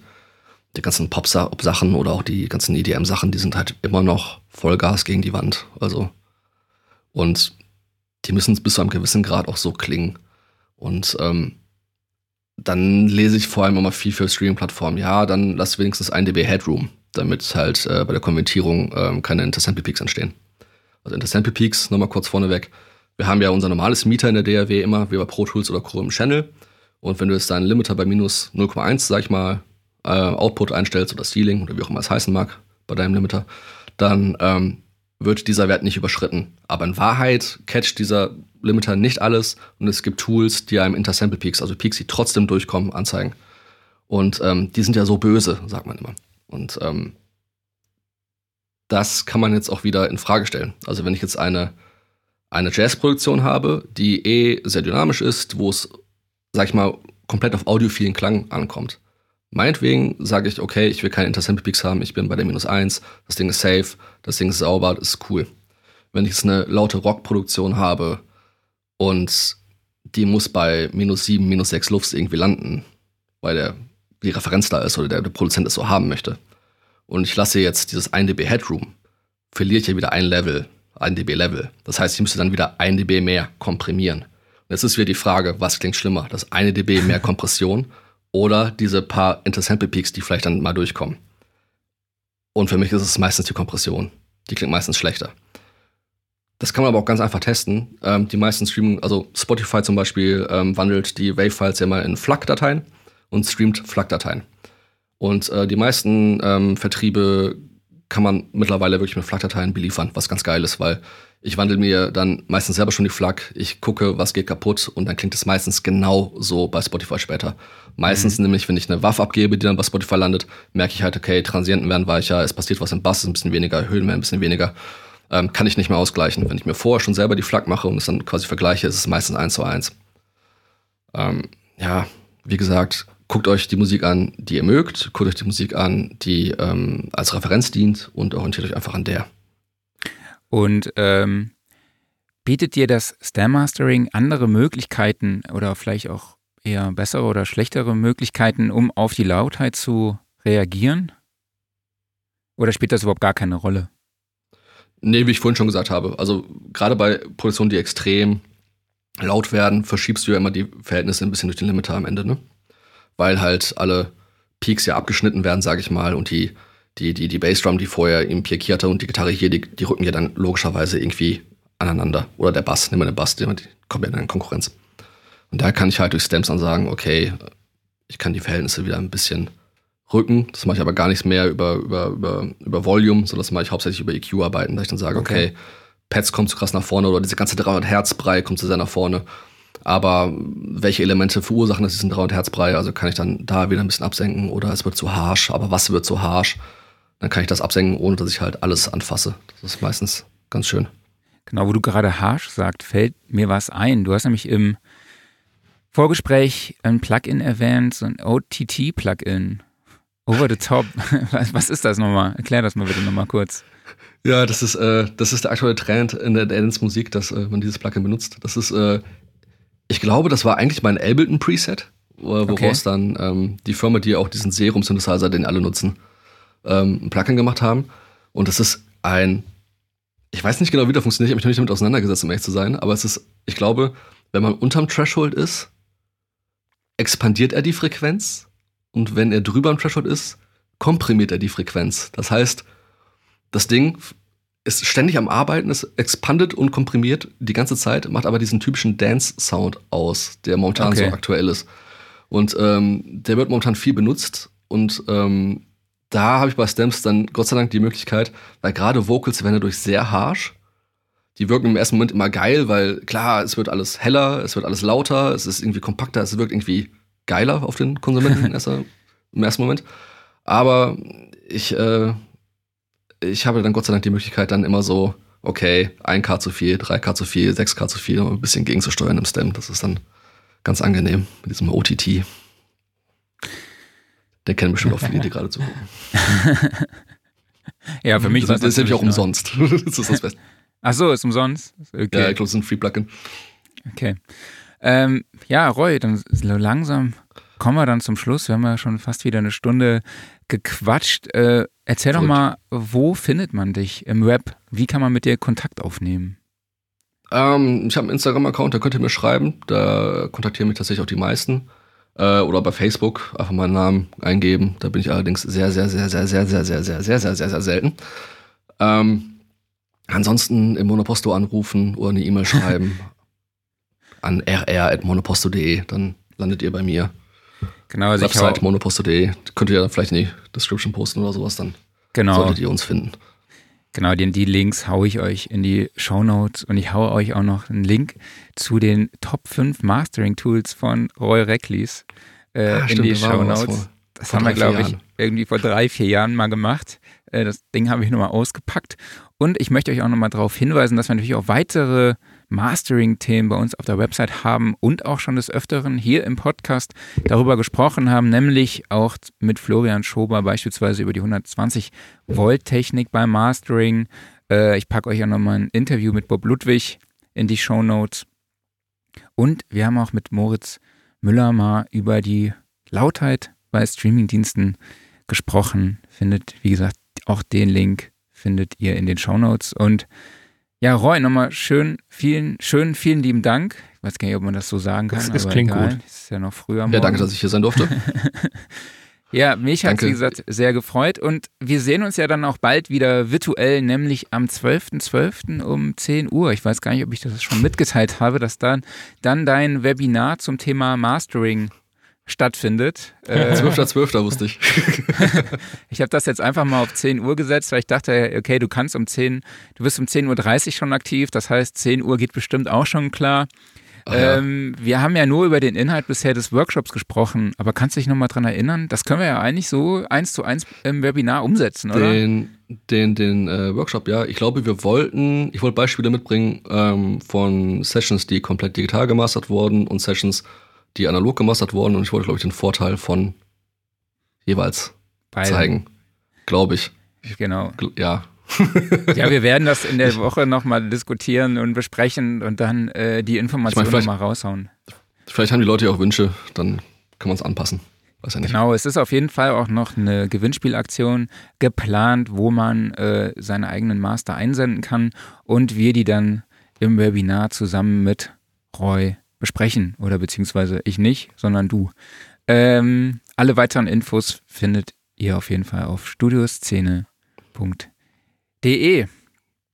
Ja, dann nochmal danke, dass du dir genau, die Zeit vielen, vielen genommen hast. Ähm, ich danke, ich danke euch beiden, dass ich hier äh, reden durfte. Ich hoffe, es war äh, klar für alle. was ich erzählt nee. habe und nicht zu wirr. War wunderbar. Und ähm, schön. Nee, und äh, ich möchte mich nochmal beim Jan Felix Klein bedanken, der mir diese wunderschöne Mikrofon noch geliehen hat, extra für heute Morgen, weil ich habe natürlich kein Mikrofon hier. Genau, man sieht. Wollte nur kurz in den Raum werfen. Genau, im Bild sieht man ein schönes graues MD421 von Sennheiser. Äh, es sieht sehr schick aus. Roy hat extra Atmosphäre geschaffen, ein bisschen Vintage-Style durch das Mikrofon und im Hintergrund nochmal schöne Lampe aufgestellt, die atmosphärisches genau, wunderbar. Licht Da hört man auch mal wieder, wie schön das 421 eigentlich noch klingt. Gibt es momentan noch im Angebot? Keine Ahnung. Ja, soweit ich weiß, haben die das doch letzte Woche als. Ja, für 199. Also, ähm, wenn es das noch gibt, äh, Leute, Sennheiser 421 gibt es irgendwie seit 3000 Jahren, ist aber immer noch geil. Ich finde es ja mega geil an den Toms. Das ist überall geil, so an der Gitarre geil. Für mich. Ja, absolut. Ähm, ja, okay, dann war es das an dieser Stelle von mhm. Roy. ich danke euch und sage dann bis äh, Dezember. Ja, genau, wir sehen uns. Ja? Bis dann. Mach's gut. Tschüss. Mach's gut, ciao. Ciao. Ja, wie unbeholfen ich dann immer bin, wenn meine Abmoderationen gecrashed werden. Ne? Da muss ich echt mal. Oder ich sollte auch einfach die Klappe arbeiten. halten. Ich auch mal. ich halt so viel die Klappe. Guck mal, die Rüttelplatte hat nicht angefangen, von daher, ich hatte schon gedacht, ich muss die ganze Zeit ruhig sein, aber ne, ich darf zumindest ein bisschen was sagen. Ja, Dankeschön. hast du auch gut gemacht. Wunderbar. So, jetzt habe ich vor, den Sender ist auf 421 noch mitzunehmen für den Preis. Ja, hast du eigentlich, hast du eigentlich recht. Es gibt eine Meldung dazu mhm. bei uns auf der Website. Die ging auch bei Facebook total ab. Also fand ich, also hat eine starke Reichweite erzielt, wurde oft geliked. Ähm, ja, scheint. Da ist scheint ein gutes Angebot Mikro für einen halben Preis. Kann man echt nichts sagen. Apropos Gear. Ne? Eigentlich hätten wir das. Apropos Gear. Bitte? Genau. Eigentlich fehlt das in unserem Gear Corner, aber gut, dass du es ja. jetzt nochmal reingeworfen hast und dass Roy uns da angeschubst hat. Aber wir machen praktisch da weiter, wo wir vor zwei Wochen aufgehört haben, mhm, nämlich genau, bei SPL. Nach dem, genau, nach dem Phonitor One und Phonitor One D kommt schon wieder was Neues, mhm. für das ich Namensgeber bin. Haha. Der SPL Mark One. Also ich weiß schon seit ein paar Wochen davon, dass äh, dieser Monitor-Controller auf den Markt kommt. Ich wusste auch, dass er Mark One heißt, aber im Gespräch mit Sascha Flocken, dem, äh, dem Marketingleiter von SPL, nochmal viele Grüße an ihn an dieser Stelle, hatte mir natürlich gesagt, dass das Teil Mark One heißt, aber ich dachte halt, es ist dieser Standard, so MK1 oder Mark halt mit K, aber es war dann halt auch wirklich, nee, der Mark One, Mark mit C geschrieben und äh, ja, ich habe mir dann auch jetzt gleich schon mal einen Gold Mark bestellt. Äh, ja, aber okay, so viele schlechte Witze um zwölf, äh, mach du mal weiter. Was ist der ja, es, es gibt ja nicht nur den Mark One? One neu, es gibt ja auch noch den Control One neu. Das sind fast dieselben Geräte, unterscheiden sich nur durch ein Detail eigentlich. Ähm, und das Lustige ist, äh, ich bin gestern dann nochmal zu SBL auf die Webseite gegangen. Was haben die ein Angebot an Monitor-Controllern? Das ist ja der Wahnsinn. Ne? Ich glaube, die haben acht oder neun verschiedene Monitor-Controller. Da gibt es wirklich für jeden Geschmack irgendwas. für jeden Geschmack und für ja, allem für jedes irre. Design. Also, ne? also, ich hatte gedacht, dass jetzt vielleicht die neuen irgendwelche alten Geräte ersetzen, die dann äh, aus dem Programm fliegen, aber nee, also wer einen Monitor-Controller braucht, der geht zur SPL und findet das passende eigentlich. Ja. Ja, fangen wir mal, mal beim Design an. Also man ist ja hier bei dem Design des Monitor Ones mhm. geblieben. Also mit einem schönen schwarzen, matten Metallgehäuse, mhm. würde ich jetzt einfach mal sagen. Erklär doch mal, was sieht was man, sieht auf, man der auf, der Front? Also ich muss mir das mal gerade noch mal ein bisschen größer hier machen, weil es ist gerade alles furchtbar klein. So, jetzt sehe ich es besser. Ähm, also links haben wir die Auswahl zwischen ähm, zwei verschiedenen Speaker-Systemen, wobei Speaker A auch noch einen zusätzlichen Subwoofer-Ausgang hat. Ähm, daneben kommt der große Volume-Knob. Dann gibt es die Möglichkeit, zwischen Stereo, Mono und äh, Stereo links-rechts vertauscht umzuschalten. Ähm, es gibt einen separaten Monitorregler, womit man zwischen einem separaten analogen Input und dem Audio via USB. Das ist nämlich eigentlich der Unterschied zwischen dem Mark I und dem Control One. Ähm, nämlich der Mark I hat einen zusätzlichen USB-Eingang, äh, also einen, einen Digitalwandler dran. Für? Und ähm, genau. Dann gibt es den, den, Kopfhörerverstärker, also mit Volume-Regler, sowie aus dem Monitor übernommen die Crossfeed-Funktion. Genau, du hast ja schon gesagt, mit dem Monitor-Controller, also den Mark One, kann man praktisch auch aufnehmen. Du hast ja schon die USB-Schnittstelle angesprochen. Hat dich das verwundert, dass man auf USB setzt? Nee, eigentlich nicht. USB ist eigentlich der Standard. Also noch nicht Thunderbolt, sondern. Braucht man ja eigentlich nicht für. Ich meine, Thunderbolt brauchst du für viele, viele, viele, äh, ja, ähm, wie heißt es denn? Datenrate, für viel Datenrate, für viele Kanäle. So. Und ähm, außerdem hast du natürlich dann das Problem, dass du in der Regel hauptsächlich auf dem Mac unterwegs bist. Und es ist vermutlich auch teurer als USB. Also macht für mich jetzt äh, keinen großen Sinn, das zu benutzen. Okay, ich hoffe, dass ich dich jetzt nicht auf dem falschen Fuß erwische, aber Abtastfrequenzen bis zu 768 Kilohertz PCM. Das ist auch viel. Ich meine, viel an. Äh, es ist ja noch nicht mal irgendwie 192 Kilohertz wirklich Standard. Und da geht es dann halt hoch bis ins, wie viel haben wir da? Ist, ist es das Vierfache? Ich glaube ja, ne? Das Vierfache. Ähm, ja, also ich denke, damit sollte jeder glücklich werden. Genau, und der Hauptunterschied zwischen Control One und dem Mark One ist eben die Möglichkeit den, des AD-DA-Converters. Und preislich, wo liegen Sogar wir relativ entspannt eigentlich. Der Mark One liegt bei 689 Euro, Control One bei 489 Euro. Da merkt man also eigentlich diese ganze äh, USB- bzw. Wandlereinheit, die schlägt hier mit rund 200 Euro zu Buche und ähm, ist auch entsprechend hochwertig. Ich weiß auch gar nicht, wie das bei so einem Wandler ist eigentlich, ob man mit den 768 Kilohertz tatsächlich aufnehmen kann. In manchen Spezialprogrammen mag das ja durchaus gehen. Könnte mir vorstellen, dass das in Wafer vielleicht möglich mhm. ist. Ähm, oder ob das tatsächlich nur zum Abtasten benutzt wird, danach dann nochmal runtergesampelt wird. Also da müssen wir mal genau in die, in die Details reingucken. Aber ähm, man kann davon ausgehen, es ist eine extrem hochwertige Wandlereinheit. Absolut. Was haben wir noch Neues? Das ist eher so dein Metier. Bitwig 3.3 mit, ich glaube, einem neuen Synthesizer und. Richtig, Bitwig 3.3, aktuell in der Beta, kommt, glaube ich, November oder sowas in der Vollversion raus. Und das erste, was sie dann neu eingebaut haben, jetzt ein äh, neuer Synthesizer, nennt sich Polymer. Und ähm, der ist so, so halb modular. Ich meine, in Bitwig ist ja eigentlich mittlerweile alles modular, aber ist, man kann dann einzelne Module dieses Synthesizers wieder austauschen und das klingt sich dann alles in dieses, ähm, in dieses sogenannte Grid-System ein, wo du in Bitwig dann deine eigenen, äh, sei es deine eigenen äh, Effekte oder deine eigenen Instrumente aus verschiedenen Elementen zusammenbauen kannst. Also Leute, die Bitwig nicht kennen, man kann sich das so ein bisschen vorstellen wie eine DAW, die mit Reaktor verschmolzen ist. Und ähm, das heißt, also es, es, gibt einen neuen Synthesizer, der aber auch gleichzeitig in diese komplette äh, Modularumgebung mit eingebunden ist. Dann gibt es ein, ein Wavetable-Modul, also das könnte man dann zum Beispiel da direkt einklinken oder eben für seine eigenen ähm, Instrumentenkreationen bauen. Ansonsten, es gibt neue Modulatoren, es gibt äh, weitere Workflow-Verbesserungen. Ich habe irgendwas gesehen mit, ähm, dass äh, an den Fades geschraubt wurde, sonstige Detailverbesserungen. Ich glaube auch irgendwas mit Time Stretching wurde noch geändert. Also wieder schöne neue Änderungen. Und bei Bitwig ist es ja so, dass du diesen eigentlich äh, ein bisschen wie bei Waves, auf die wir später kommen, wie so eine Art Update-Plan immer abschließt. Und mhm. das heißt, wenn der gerade bei dir aktuell ist, dann kriegst du das Update sowieso reingeschmissen und ansonsten musst du halt deinen Plan aktualisieren und bekommst die Neuerungen dazu. Genau. Was haben wir noch im Angebot? Focusrite stellt vier Interfaces aus der neuen, aus mhm. der RedNet-Serie vor, also aus der etablierten RedNet-Serie. Red so, jetzt habe ich es aber. Red 8 Line, RedNet A16R MK2 RedNet D16R MK2 und es gibt jetzt auch einen RedNet R1 Remote Controller.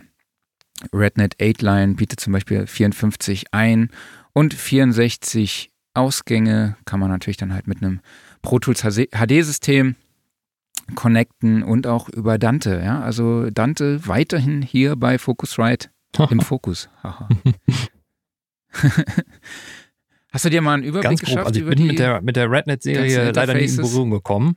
Ähm, von daher, ich, ich weiß auch gar nicht, ist, ähm, ich hatte immer gedacht, RedNet wäre tatsächlich noch ein eigener Netzwerkstandard, aber das läuft alles komplett über Dante dann, ne? Genau, ja. Also du hast auch äh, Digilink, ja. ADAT und SPDIF Anbindungen. Klar, äh, hast die Wandler arbeiten mit 192 Kilohertz, 24-Bit, ist natürlich Mac und PC kompatibel und verfügt aber auch über einen Thunderbolt 3 mhm. Anschluss. muss ja auch sagen, man, man ähm, ist ja auch gerade äh, ja? schon ganz oben in der Profiliga angekommen. Das, sieht, das schlägt sich nicht nur im Preis nieder, ja. das sieht man auch beispielsweise bei den, äh, bei den weiteren Wandlergeräten. Also jetzt hier gerade beim, äh, beim A16R, beim D16R, die haben zum Beispiel zwei Netzteile. Also falls mal eins abbraucht, dann ist immer noch eins am Start und das Ding läuft weiter. Genau, sind noch schicke 1HE-Geräte mit der sehr modernen roten gewohnten ja. Front, sage ich jetzt einfach mal. Ähm, beim, du hast glaube ich genau. die Preise noch nicht ganz genannt. Das Red 8 Line kostet 2000, knapp 2700 Euro. Das RedNet A16R MK2 liegt bei äh, 3700 und ich glaube das 16R liegt, äh, D16R liegt bei 2000 Euro. Also das ist schon äh, eine ganz, ganz krasse Sache und um den Überblick zu behalten bei seinem Dante oder Focusrite RedNet, RedNet Netzwerk, nenne ich es jetzt einfach mal, gibt es dann halt auch jetzt noch die Desktop-Fernbedienung. Ja, also ich glaube jetzt, um da nochmal tiefer einzusteigen, fehlt ja, uns die Zeit. Mir vor allen Dingen auch das Wissen. Weil das ist ein Fall, sehr, sehr äh, komplex. Das sind halt Geräte, die äh, ja. bei mir im Alltag definitiv nicht vorkommen, sondern das sind ja wirklich Geräte, die schraubst du dir im Endeffekt im Maschinenraum ins Rack rein, machst einmal deine Festverkabelung fürs komplette ja. Studio und dann hast du eben die Möglichkeit, über so eine Desktop-Remote da komfortabel drauf zuzugreifen und äh, das ist halt echt äh, absolutes Profi-Equipment. Ja, die kostet 829 Euro. Ähm, ich habe mich mal intensiv mit diesem Thema beschäftigt, vor allem halt mit dem Thema Dante. Da findet ihr auch auf soundrecording.de äh, viele Artikel, wenn ihr da mal Dante eingibt. Und da spielen auch die RedNet-Geräte von Focusrite eine mhm. große Rolle. Dann haben wir ein neues Apogee Symphony Desktop. Wer letzte Woche, war es letzte Woche? Letzte ja, Woche war es von Urlaub. Nee, doch, letzte Woche Dienstag. Letzte Stimmt. Woche Dienstag gab es einen Livestream mit Bob Richtig. Clear Mountain, ne, präsentiert von unserem Partner Apogee. Ähm, da hat auch Roger Robindor, der Product Evangelist von Apogee, das neue Apogee Symphony Desktop vorgestellt. Das Video findet ihr auch im Real Life auf all unseren Kanälen, also auf YouTube, Facebook und auch auf unserer Website. Ja, was kann das Apogee Symphony Desktop? Der Name sagt schon, es ist ein schickes Desktop-Gerät äh, in dem gewohnten, gewohnt ist heute mein, gewohntes Design ist heute irgendwie mein Begriff des Tages. Äh, ja, ein silbernes Metallkästchen für den, für dein Desk mit einem Lautstärkeregler. Es gibt einen High-Set-Eingang und auch einen Kopfhörer-Ausgang auf der Front. Dann die Bedienung ist über ein schickes Dis Touch-Display, würde ich jetzt genau. eigentlich schon sagen. Ist es ein Touch-Display? Äh, erfolgt über dieses Touch-Display. Was haben wir auf der Rückseite? Haben wir zwei Combo-Buchsen. Dann haben wir einen Line-Ausgang, also Klinke-Ausgänge, zwei für links und rechts für die Stereo, äh, für die Monitore. Dann haben wir nochmal einen Kopfhörerausgang mit Mini-Klinke. Dann haben wir den USB-Anschluss, einen optischen Ein- und Ausgang, einen Thunderbolt-Anschluss und dann natürlich auch noch den Anschluss für das Netzteil. Hast du dir die Spezifikation ja, also es angeschaut? ist ja ein, ein, super schlichtes und minimalistisches Gerät und ähm, eigentlich so, so ein bisschen Understatement, weil da halt noch deutlich mehr unter der Haube steckt, weil das, was man halt nicht sieht, sind unter anderem die DSPs, die da drin laufen. Ähm, Apogee hat da ja seine, mhm. sein eigenes System. Ähm, hilf mir gerade nochmal beim Namen davon. Wie nennt sich das? Eloy oder was? Das ist diese, nee, das ist diese. Äh, doch, das meinte ich, genau, Eloy. Also, ne? womit du dann äh, ja. für die Mikrofonvorverstärker nochmal Emulationen laden kannst. Äh, enthalten sind British, Solid State und American Tube. Zusätzlich gibt es noch äh, FX-Plugins von Apogee, die da auch drauf laufen. EQ-Kompressor, Saturation, Reverb und so weiter und so fort. Und ähm, genau, ansonsten wir haben es also insgesamt mit 10 Eingängen und 14 Ausgängen zu tun. Und äh, die Preamps mit 75 dB Gain, das fand ich schon eine echt starke Leistung. Also 75 dB Gain, damit kriegst du auch das leiseste Mikro an den Start. Ja, und was ich ganz cool finde, ist tatsächlich, dass beide USB-Kabel im Lieferumfang enthalten sind. Das, das ist wirklich ja cool und muss man sagen, kann man aber auch beim Preis erwarten, weil man sieht ein relativ schlichtes, kompaktes Interface, aber das schlägt mit fast anderthalbtausend Euro zu Buche. Ja, muss ich ganz ehrlich sagen, ich habe mir mhm. den Preis vorher nicht angeschaut, ähm, aber als ich den Preis jetzt gesehen habe, dachte ich schon, okay. Also, aber ich glaube natürlich, ne, es hat eine krasse, starke DSP-Power. Die Plugins werden dann halt auch nicht nur im Rechner, sondern halt auch äh, auf die äh, auf die DSP des Interfaces halt ausgelagert. Und ist schon ein. Ja, und bei LG muss man natürlich auch sagen, die sind natürlich für ihre Wandler berühmt. Also äh, da ist halt feine Technik drin verbaut. Ja. Absolut. Okay, dann kommen wir eher wieder so in dein mit Synthesizer-Metier. Können wir vielleicht auch noch was so einsprechen, so Klaus? genau, das können wir eigentlich jetzt nur ganz kurz einreißen. Hier, das ist relativ schnell erledigt. Es gab von Novation eine Ankündigung, die war so ein bisschen rätselhaft und ähm, ja, man, man vermutet halt äh, eine Zusammenarbeit mit FX Twin. Und äh, ja, rausgekommen ist jetzt eine limitierte Version äh, der Bus Station 2. Und ähm, die ist halt eigentlich designmäßig anders. Da ist eine andere Firmware drauf gespielt, die diesen gewissen AFX-Modus bietet. Und das scheint dann so zu sein, ich habe leider keine Bus Station, dass du wohl ähm, auf den verschiedenen Tasten des Keyboards, glaube ich, zwischen Presets hin und her switchen kannst mit unterschiedlichsten Settings. Also es ist halt gerade für so komplett äh, extreme Klangverbiegungen, äh, wie man es von FX Twin halt kennt, äh, bekannt.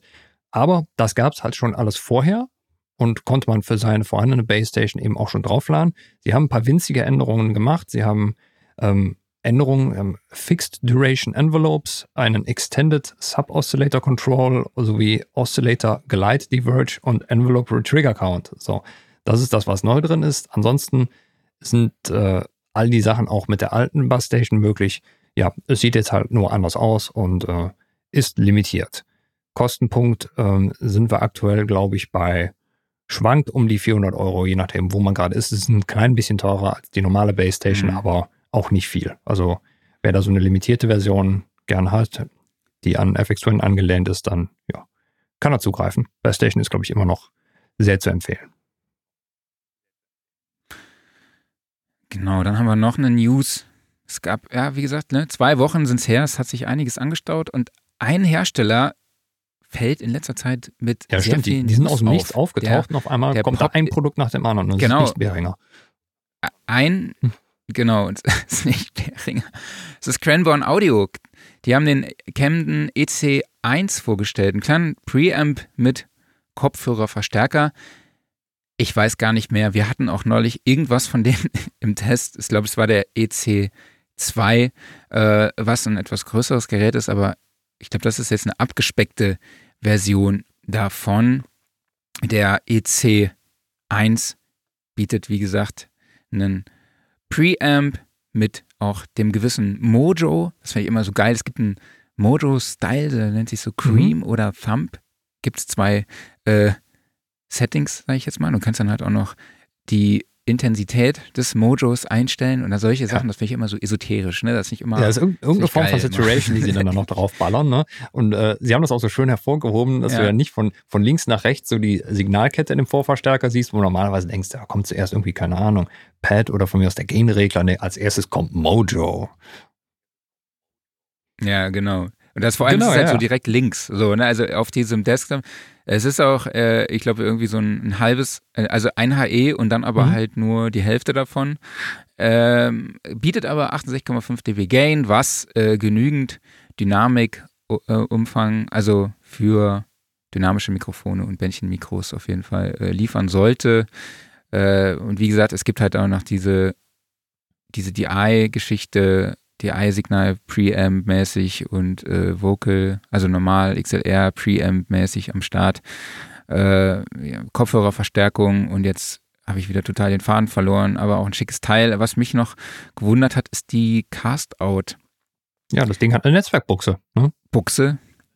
Genau, das Ding hat eine Netzwerkbuchse, wo du dann auch andere Systeme von Cranborn ansteuern kannst, also zum Beispiel das 500R8 oder das 500 ADAT Genau. Weißt du, Modul. ob das eine analoge Übertragung oder das ist eine digitale Übertragung?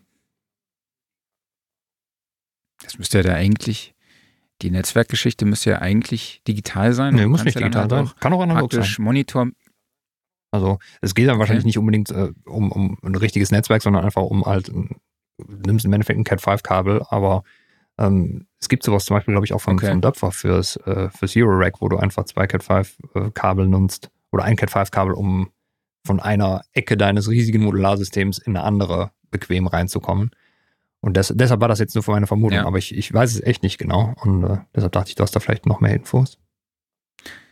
Kann ich dir tatsächlich jetzt auch nicht sagen. Ich weiß nur, dass du dich, dass du dir über dieses, diese Cast-Out-Geschichte halt auch nochmal einen Monitor-Mix von deinem Rechner an das Gerät schicken kannst und dann halt dort eben über den Kopfhörer Verstärker das Ganze hören kannst. Das fand ich ganz. Es hat sowieso so ein, zwei noch schöne Funktionen. Es hat zum Beispiel auch noch einen AUX-Input.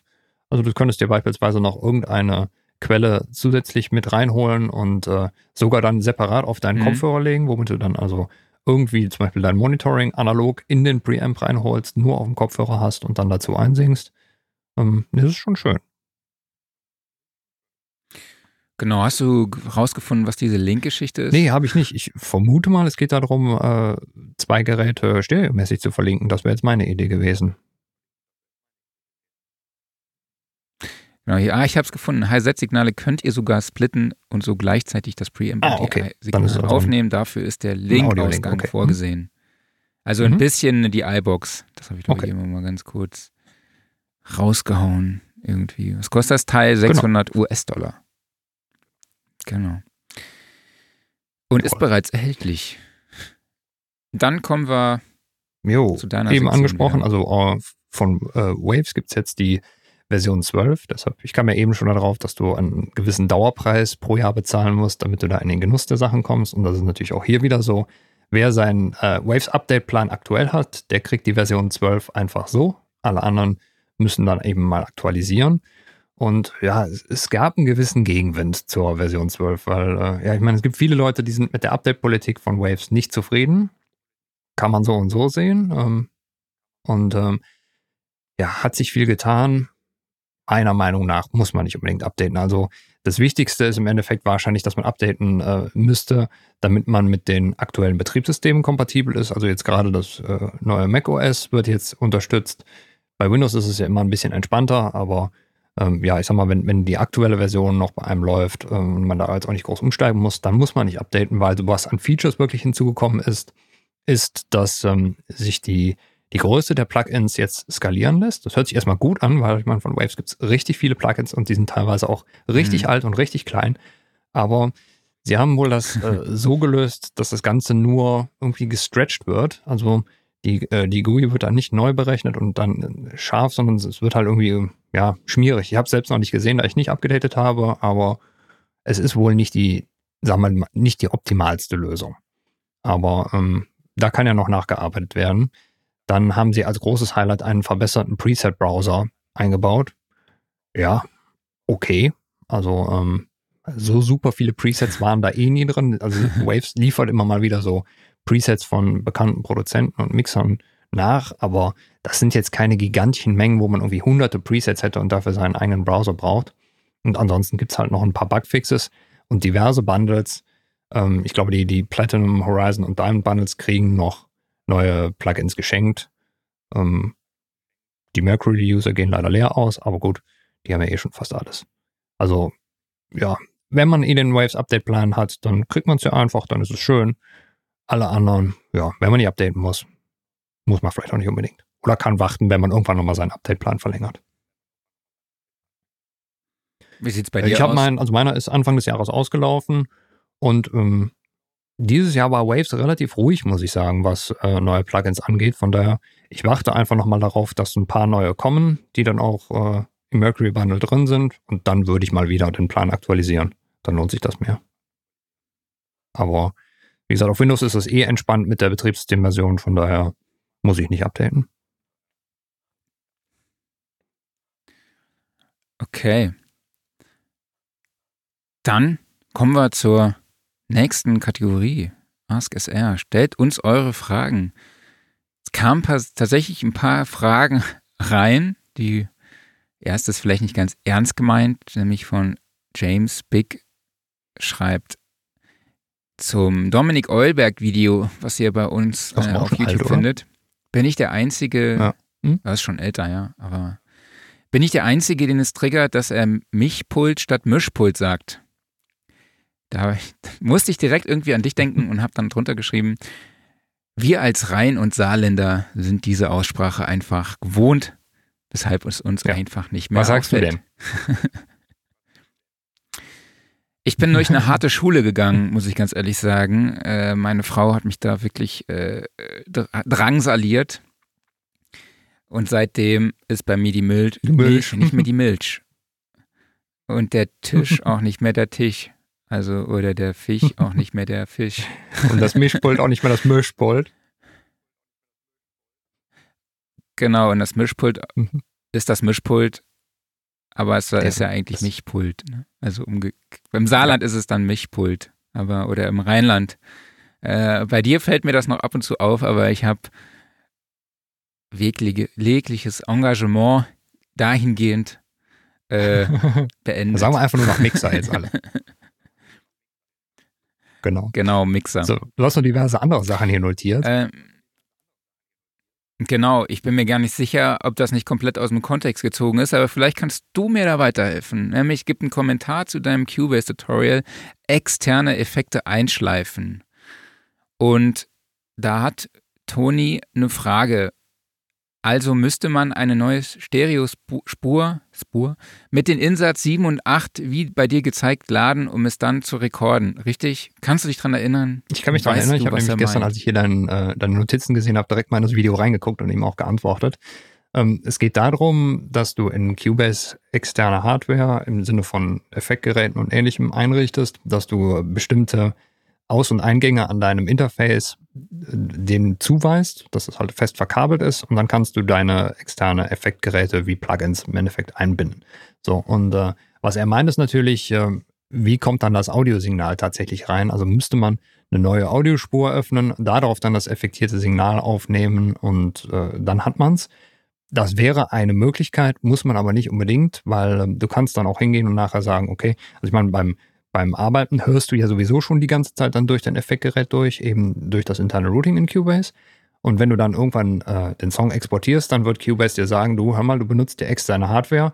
Von daher, wir können jetzt keinen äh, Mixdown einfach so durchrechnen, sondern es muss ein Echtzeitexport sein. Dann läuft der Song halt einmal in Echtzeit durch und dabei nimmt Cubase dann auch das effektierte Signal mit auf und fertig. Okay. Genau. Und du hast ihm ja schon geantwortet, das heißt, ähm, die Antwort kann man auch noch mal in unserem YouTube-Channel nachlesen. gemerkt, dass ich einfach ein totaler Schnarchsack bin, was halt diese alten Videos angeht. Ich müsste da eigentlich mal einmal in der Woche reingucken und sehen, ähm, ob da irgendwelche neuen Kommentare sind, weil das Problem ist ja, die sind ja auf dem Sound Recording-Kanal. Äh, ich kriege dann aber keine Nachricht, weil äh, ich natürlich mit meinem privaten äh, YouTube-Account angemeldet bin. Und äh, entweder müsste ich mal da die Zugangsdaten haben, dass ich da Nachrichten kriege, aber das ist vielleicht auch ein bisschen Overkill, von daher ab und zu einfach mal reingucken oder du sagst es mir einfach. Genau, ich kopiere dir ja. eigentlich immer hier in die Runde und dann. Genau, und ich hätte nur gesehen, da waren auch teilweise Kommentare und Fragen drunter, die waren schon zwei Jahre alt und wurden nicht beantwortet und das ist ja eigentlich auch nicht so gut. Ja. Kommen wir da mal zu unserem Stammtisch, Jawohl, würde ich jetzt mal sagen. Ne? Aufreger der Woche. Was war denn ja, eigentlich, dass äh, wir hier einen Podcast machen wollten und äh, die Jungs nebenan anfangen zu bauen, aber ja, hat sich ja zum Glück alles erledigt. Die machen tatsächlich gerade Pause. Ich weiß nicht, was die tun. Also es ist eigentlich fünf Minuten vor Beginn war Ruhe nebenan und ich habe noch nicht mal eine Kiste Bier rausgestellt.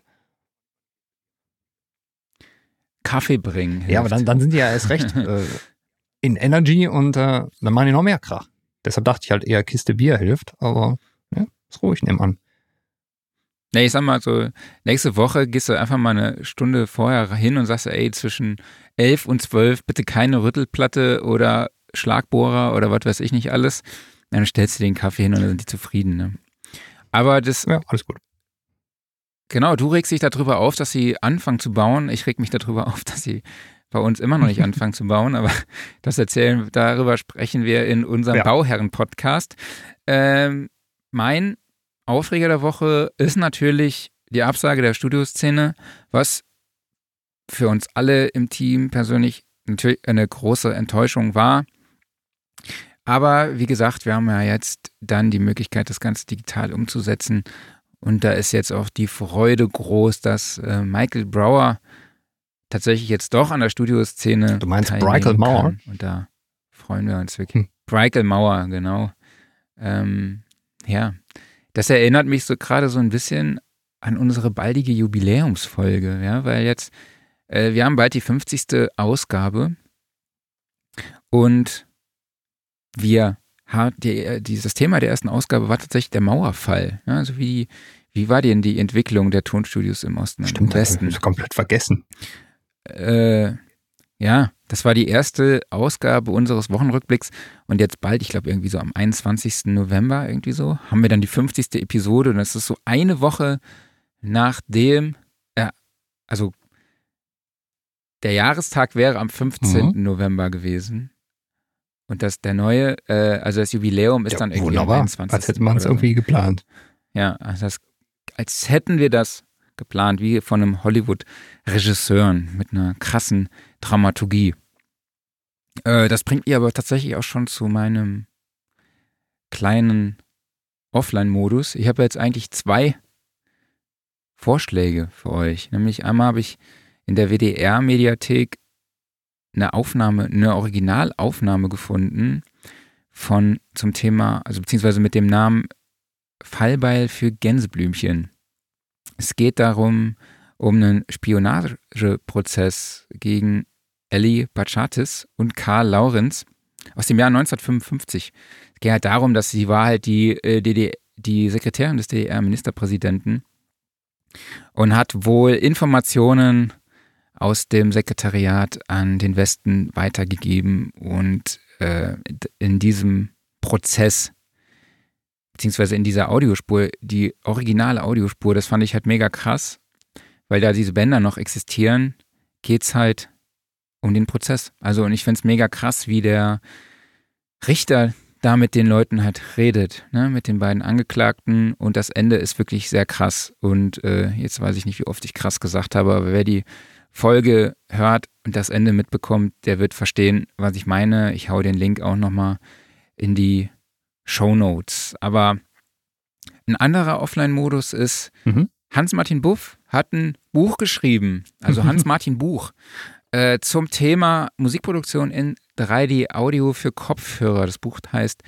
Überall und er erklärt, äh, wie der Name wahrscheinlich schon sagt, wie Musikproduktion in 3D-Audio für Kopfhörer funktioniert, welche technischen Mittel ihr braucht, äh, welchen finanziellen Mehraufwand ihr haben müsst, der nicht vorhanden ist, praktisch, kann ich euch jetzt schon mal ein bisschen spoilern. Das ist auch ganz, ganz witzig, äh, welche Frequenzen für die Lokalisation äh, wichtig sind, wie die, welche Rolle die Lokalisation oder welche, ja, welche Fakt, welche, wie sagt man, Faktoren für die Lokalisation tatsächlich wichtig sind, äh, wie das Panning aussehen kann, wie die Aufnahme natürlich aussehen kann. Es gibt auch Audiobeispiele, es gibt schicke Grafiken, es gibt ihn als Comicfigur, der euch in diesem Buch begleitet, ist echt ganz cool dargestellt. Äh, es gibt viele Aufnahmen im Abbey Road Studio, die er gemacht hat dazu. Und es ist ein echt richtiges musikalisches Abenteuer und das Buch macht auch echt Spaß zu lesen in seiner gewohnten Schreibart. Also äh, den Link zum Buch haue ich euch auch nochmal in die Show Notes. Kommt am 13.11. raus ist aber bereits vorbestellbar und kostet 39 Euro in der physischen Version. Da bekommt ihr aber das E-Book auch gleich mit dazu und das E-Book an sich kostet dann 29 Sehr cool. Euro. Muss ich auch mal lesen, weil ich finde, das ist dann nochmal wirklich eine andere Thematik. Du hast ja ansonsten bei Audiobüchern oft das Problem, dass sich da sehr, sehr viel drin wiederholt, weil halt einfach gewisse Themen oft durchgekaut werden. Das ist auch prinzipiell okay. Aber dann hast du halt wieder mhm. mal ein Buch, was mit einem echt neuen Thema und auch aktuellen Thema hervorsticht. Absolut. Also es ist auch kein gewöhnliches Fachbuch, würde ich jetzt sagen. Natürlich gibt es da viel Fachwissen, was vermittelt wird, aber er macht das natürlich halt auf eine sehr charmante Art. Also wer seine Kolumne kennt, ne? Gut geschrieben. Ja. Der weiß, von was wir reden. genau, jetzt habe ich so ein bisschen den Workflow der Woche übersprungen. Oder hast du denn Workflow der Woche oder einen Offline Nee, also bei mir war echt mal wieder einfach nur durcharbeiten. Und da haben sich keine neuen Workflows ergeben und für, für so viel Offline-Modus war eigentlich auch nicht so viel Zeit, leider. Okay. Ja, bei mir hat sich tatsächlich ergeben, dass wir ein Album von meiner Band, die, das wir vor zehn Jahren aufgenommen haben, was nie das Licht der Welt erblickt hat. Da haben wir jetzt, jetzt entschlossen, dieses Album endlich zu veröffentlichen und habe ich mich so ein bisschen mit dem Thema auseinandergesetzt, wie bringt man eigentlich seine Musik auf diese ganzen Plattformen. Ja, und da gibt es halt Spin-Up, das eine Plattform, wo man eigentlich, wo man als seine Musik hochlädt und Spin-Up hostet dann praktisch diese Musik zu allen möglichen gängigen Plattformen. Ich glaube, ein Album kostet da pro Jahr 40 Euro, eine Single, ich glaube, 7 Euro und eine kleine EP 10 Euro pro Jahr. Das ist eigentlich, eigentlich ganz cool.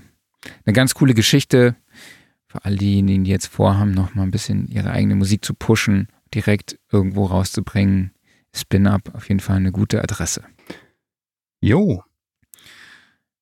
Jo, würde ich sagen, haben wir es mal wieder haben geschafft. mal wieder geschafft. Ja. Sogar Stunde 35. Also wir sind 20 Minuten eher fertig. Ach, das ist auch nicht mal ganz okay, ne? Und ich meine, man das muss ja auch sagen, jetzt in den nächsten Wochen, da kommt ja echt viel. Da kommt das Jubiläum, da kommt die Studioszene digital, also da kommt noch richtig viel Content.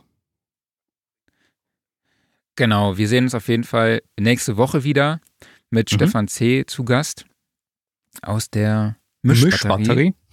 Mischbatterie. Hm. Genau, aus der Mischbatterie. Ähm, und ja, wir wissen noch nicht genau, über welches Thema wir reden, aber da werden wir sicherlich was Schönes finden. Und du hast es ja schon erwähnt, es kommt wieder viel auf uns zu in den nächsten Wochen und Monaten. Und wie bereits angesprochen, die virtuelle Studioszene findet dann am 11. und 12. Dezember 2020 statt mit vielen hochkarätigen Webinaren, mit hochdotierten Talkrunden, interaktiven Foren, also an denen ihr dann euch auch wirklich beteiligen könnt, also Zoom-Calls, wo ihr eure Kamera auch anschalten könnt und euren Ton, damit ihr auch persönlich Fragen stellt und wir die persönliche Interaktion einfach so gut wie möglich einfach umsetzen, ja, also mit Hygienekonzept, mit Abstandsregel und äh, allen möglichen Corona-Vorschriften. Und natürlich Brighton ähm, Mauer, womit wir auch wieder die Mauer haben, ne? Und und Breikel Mauer. Äh, ich hoffe auch, dass Wolfgang Stach wieder am Start ist. Moses Schneider hat leider schon abgesagt, aber ich hoffe, dass wir mit ihm Donnerstag so ein Abend so oder Mittwochabend so ein Kick-Off-Event machen können, sodass er doch auf jeden Fall irgendwie dabei ist, weil der muss einfach irgendwie ja. dabei sein. Ja, ansonsten, äh, wenn ihr es noch nicht getan habt, abonniert uns auf YouTube, Facebook, Spotify, Apple Podcasts, dieser Amazon Music, äh, Audible, Twitch und überall hm. Twitch. Ja, wollte ich als ja, Aufreger der Woche ist Valomat. Hört, Was? schaut Tatsächlich uns auf Twitch. geil. So, Valomat, bester Mann. Grüße geschickt. Hört auf YouTube und auf Twitch. Hat auf jeden Fall unter beiden Plattformen was kommentiert. Äh, viele liebe Grüße nochmal an dieser Stelle. Äh, ja, und ansonsten würde ich sagen, sehen wir uns und hören uns nächste Woche. So machen wir das. Vielen Dank Zeit an wieder. euch alle da draußen. Vielen Dank an Roy und äh, bis nächste Woche. Genau, vielen Dank fürs Zuhören, Zuschauen. Macht's gut, bleibt gesund. Bis nächste Woche. Tschüss. Ciao.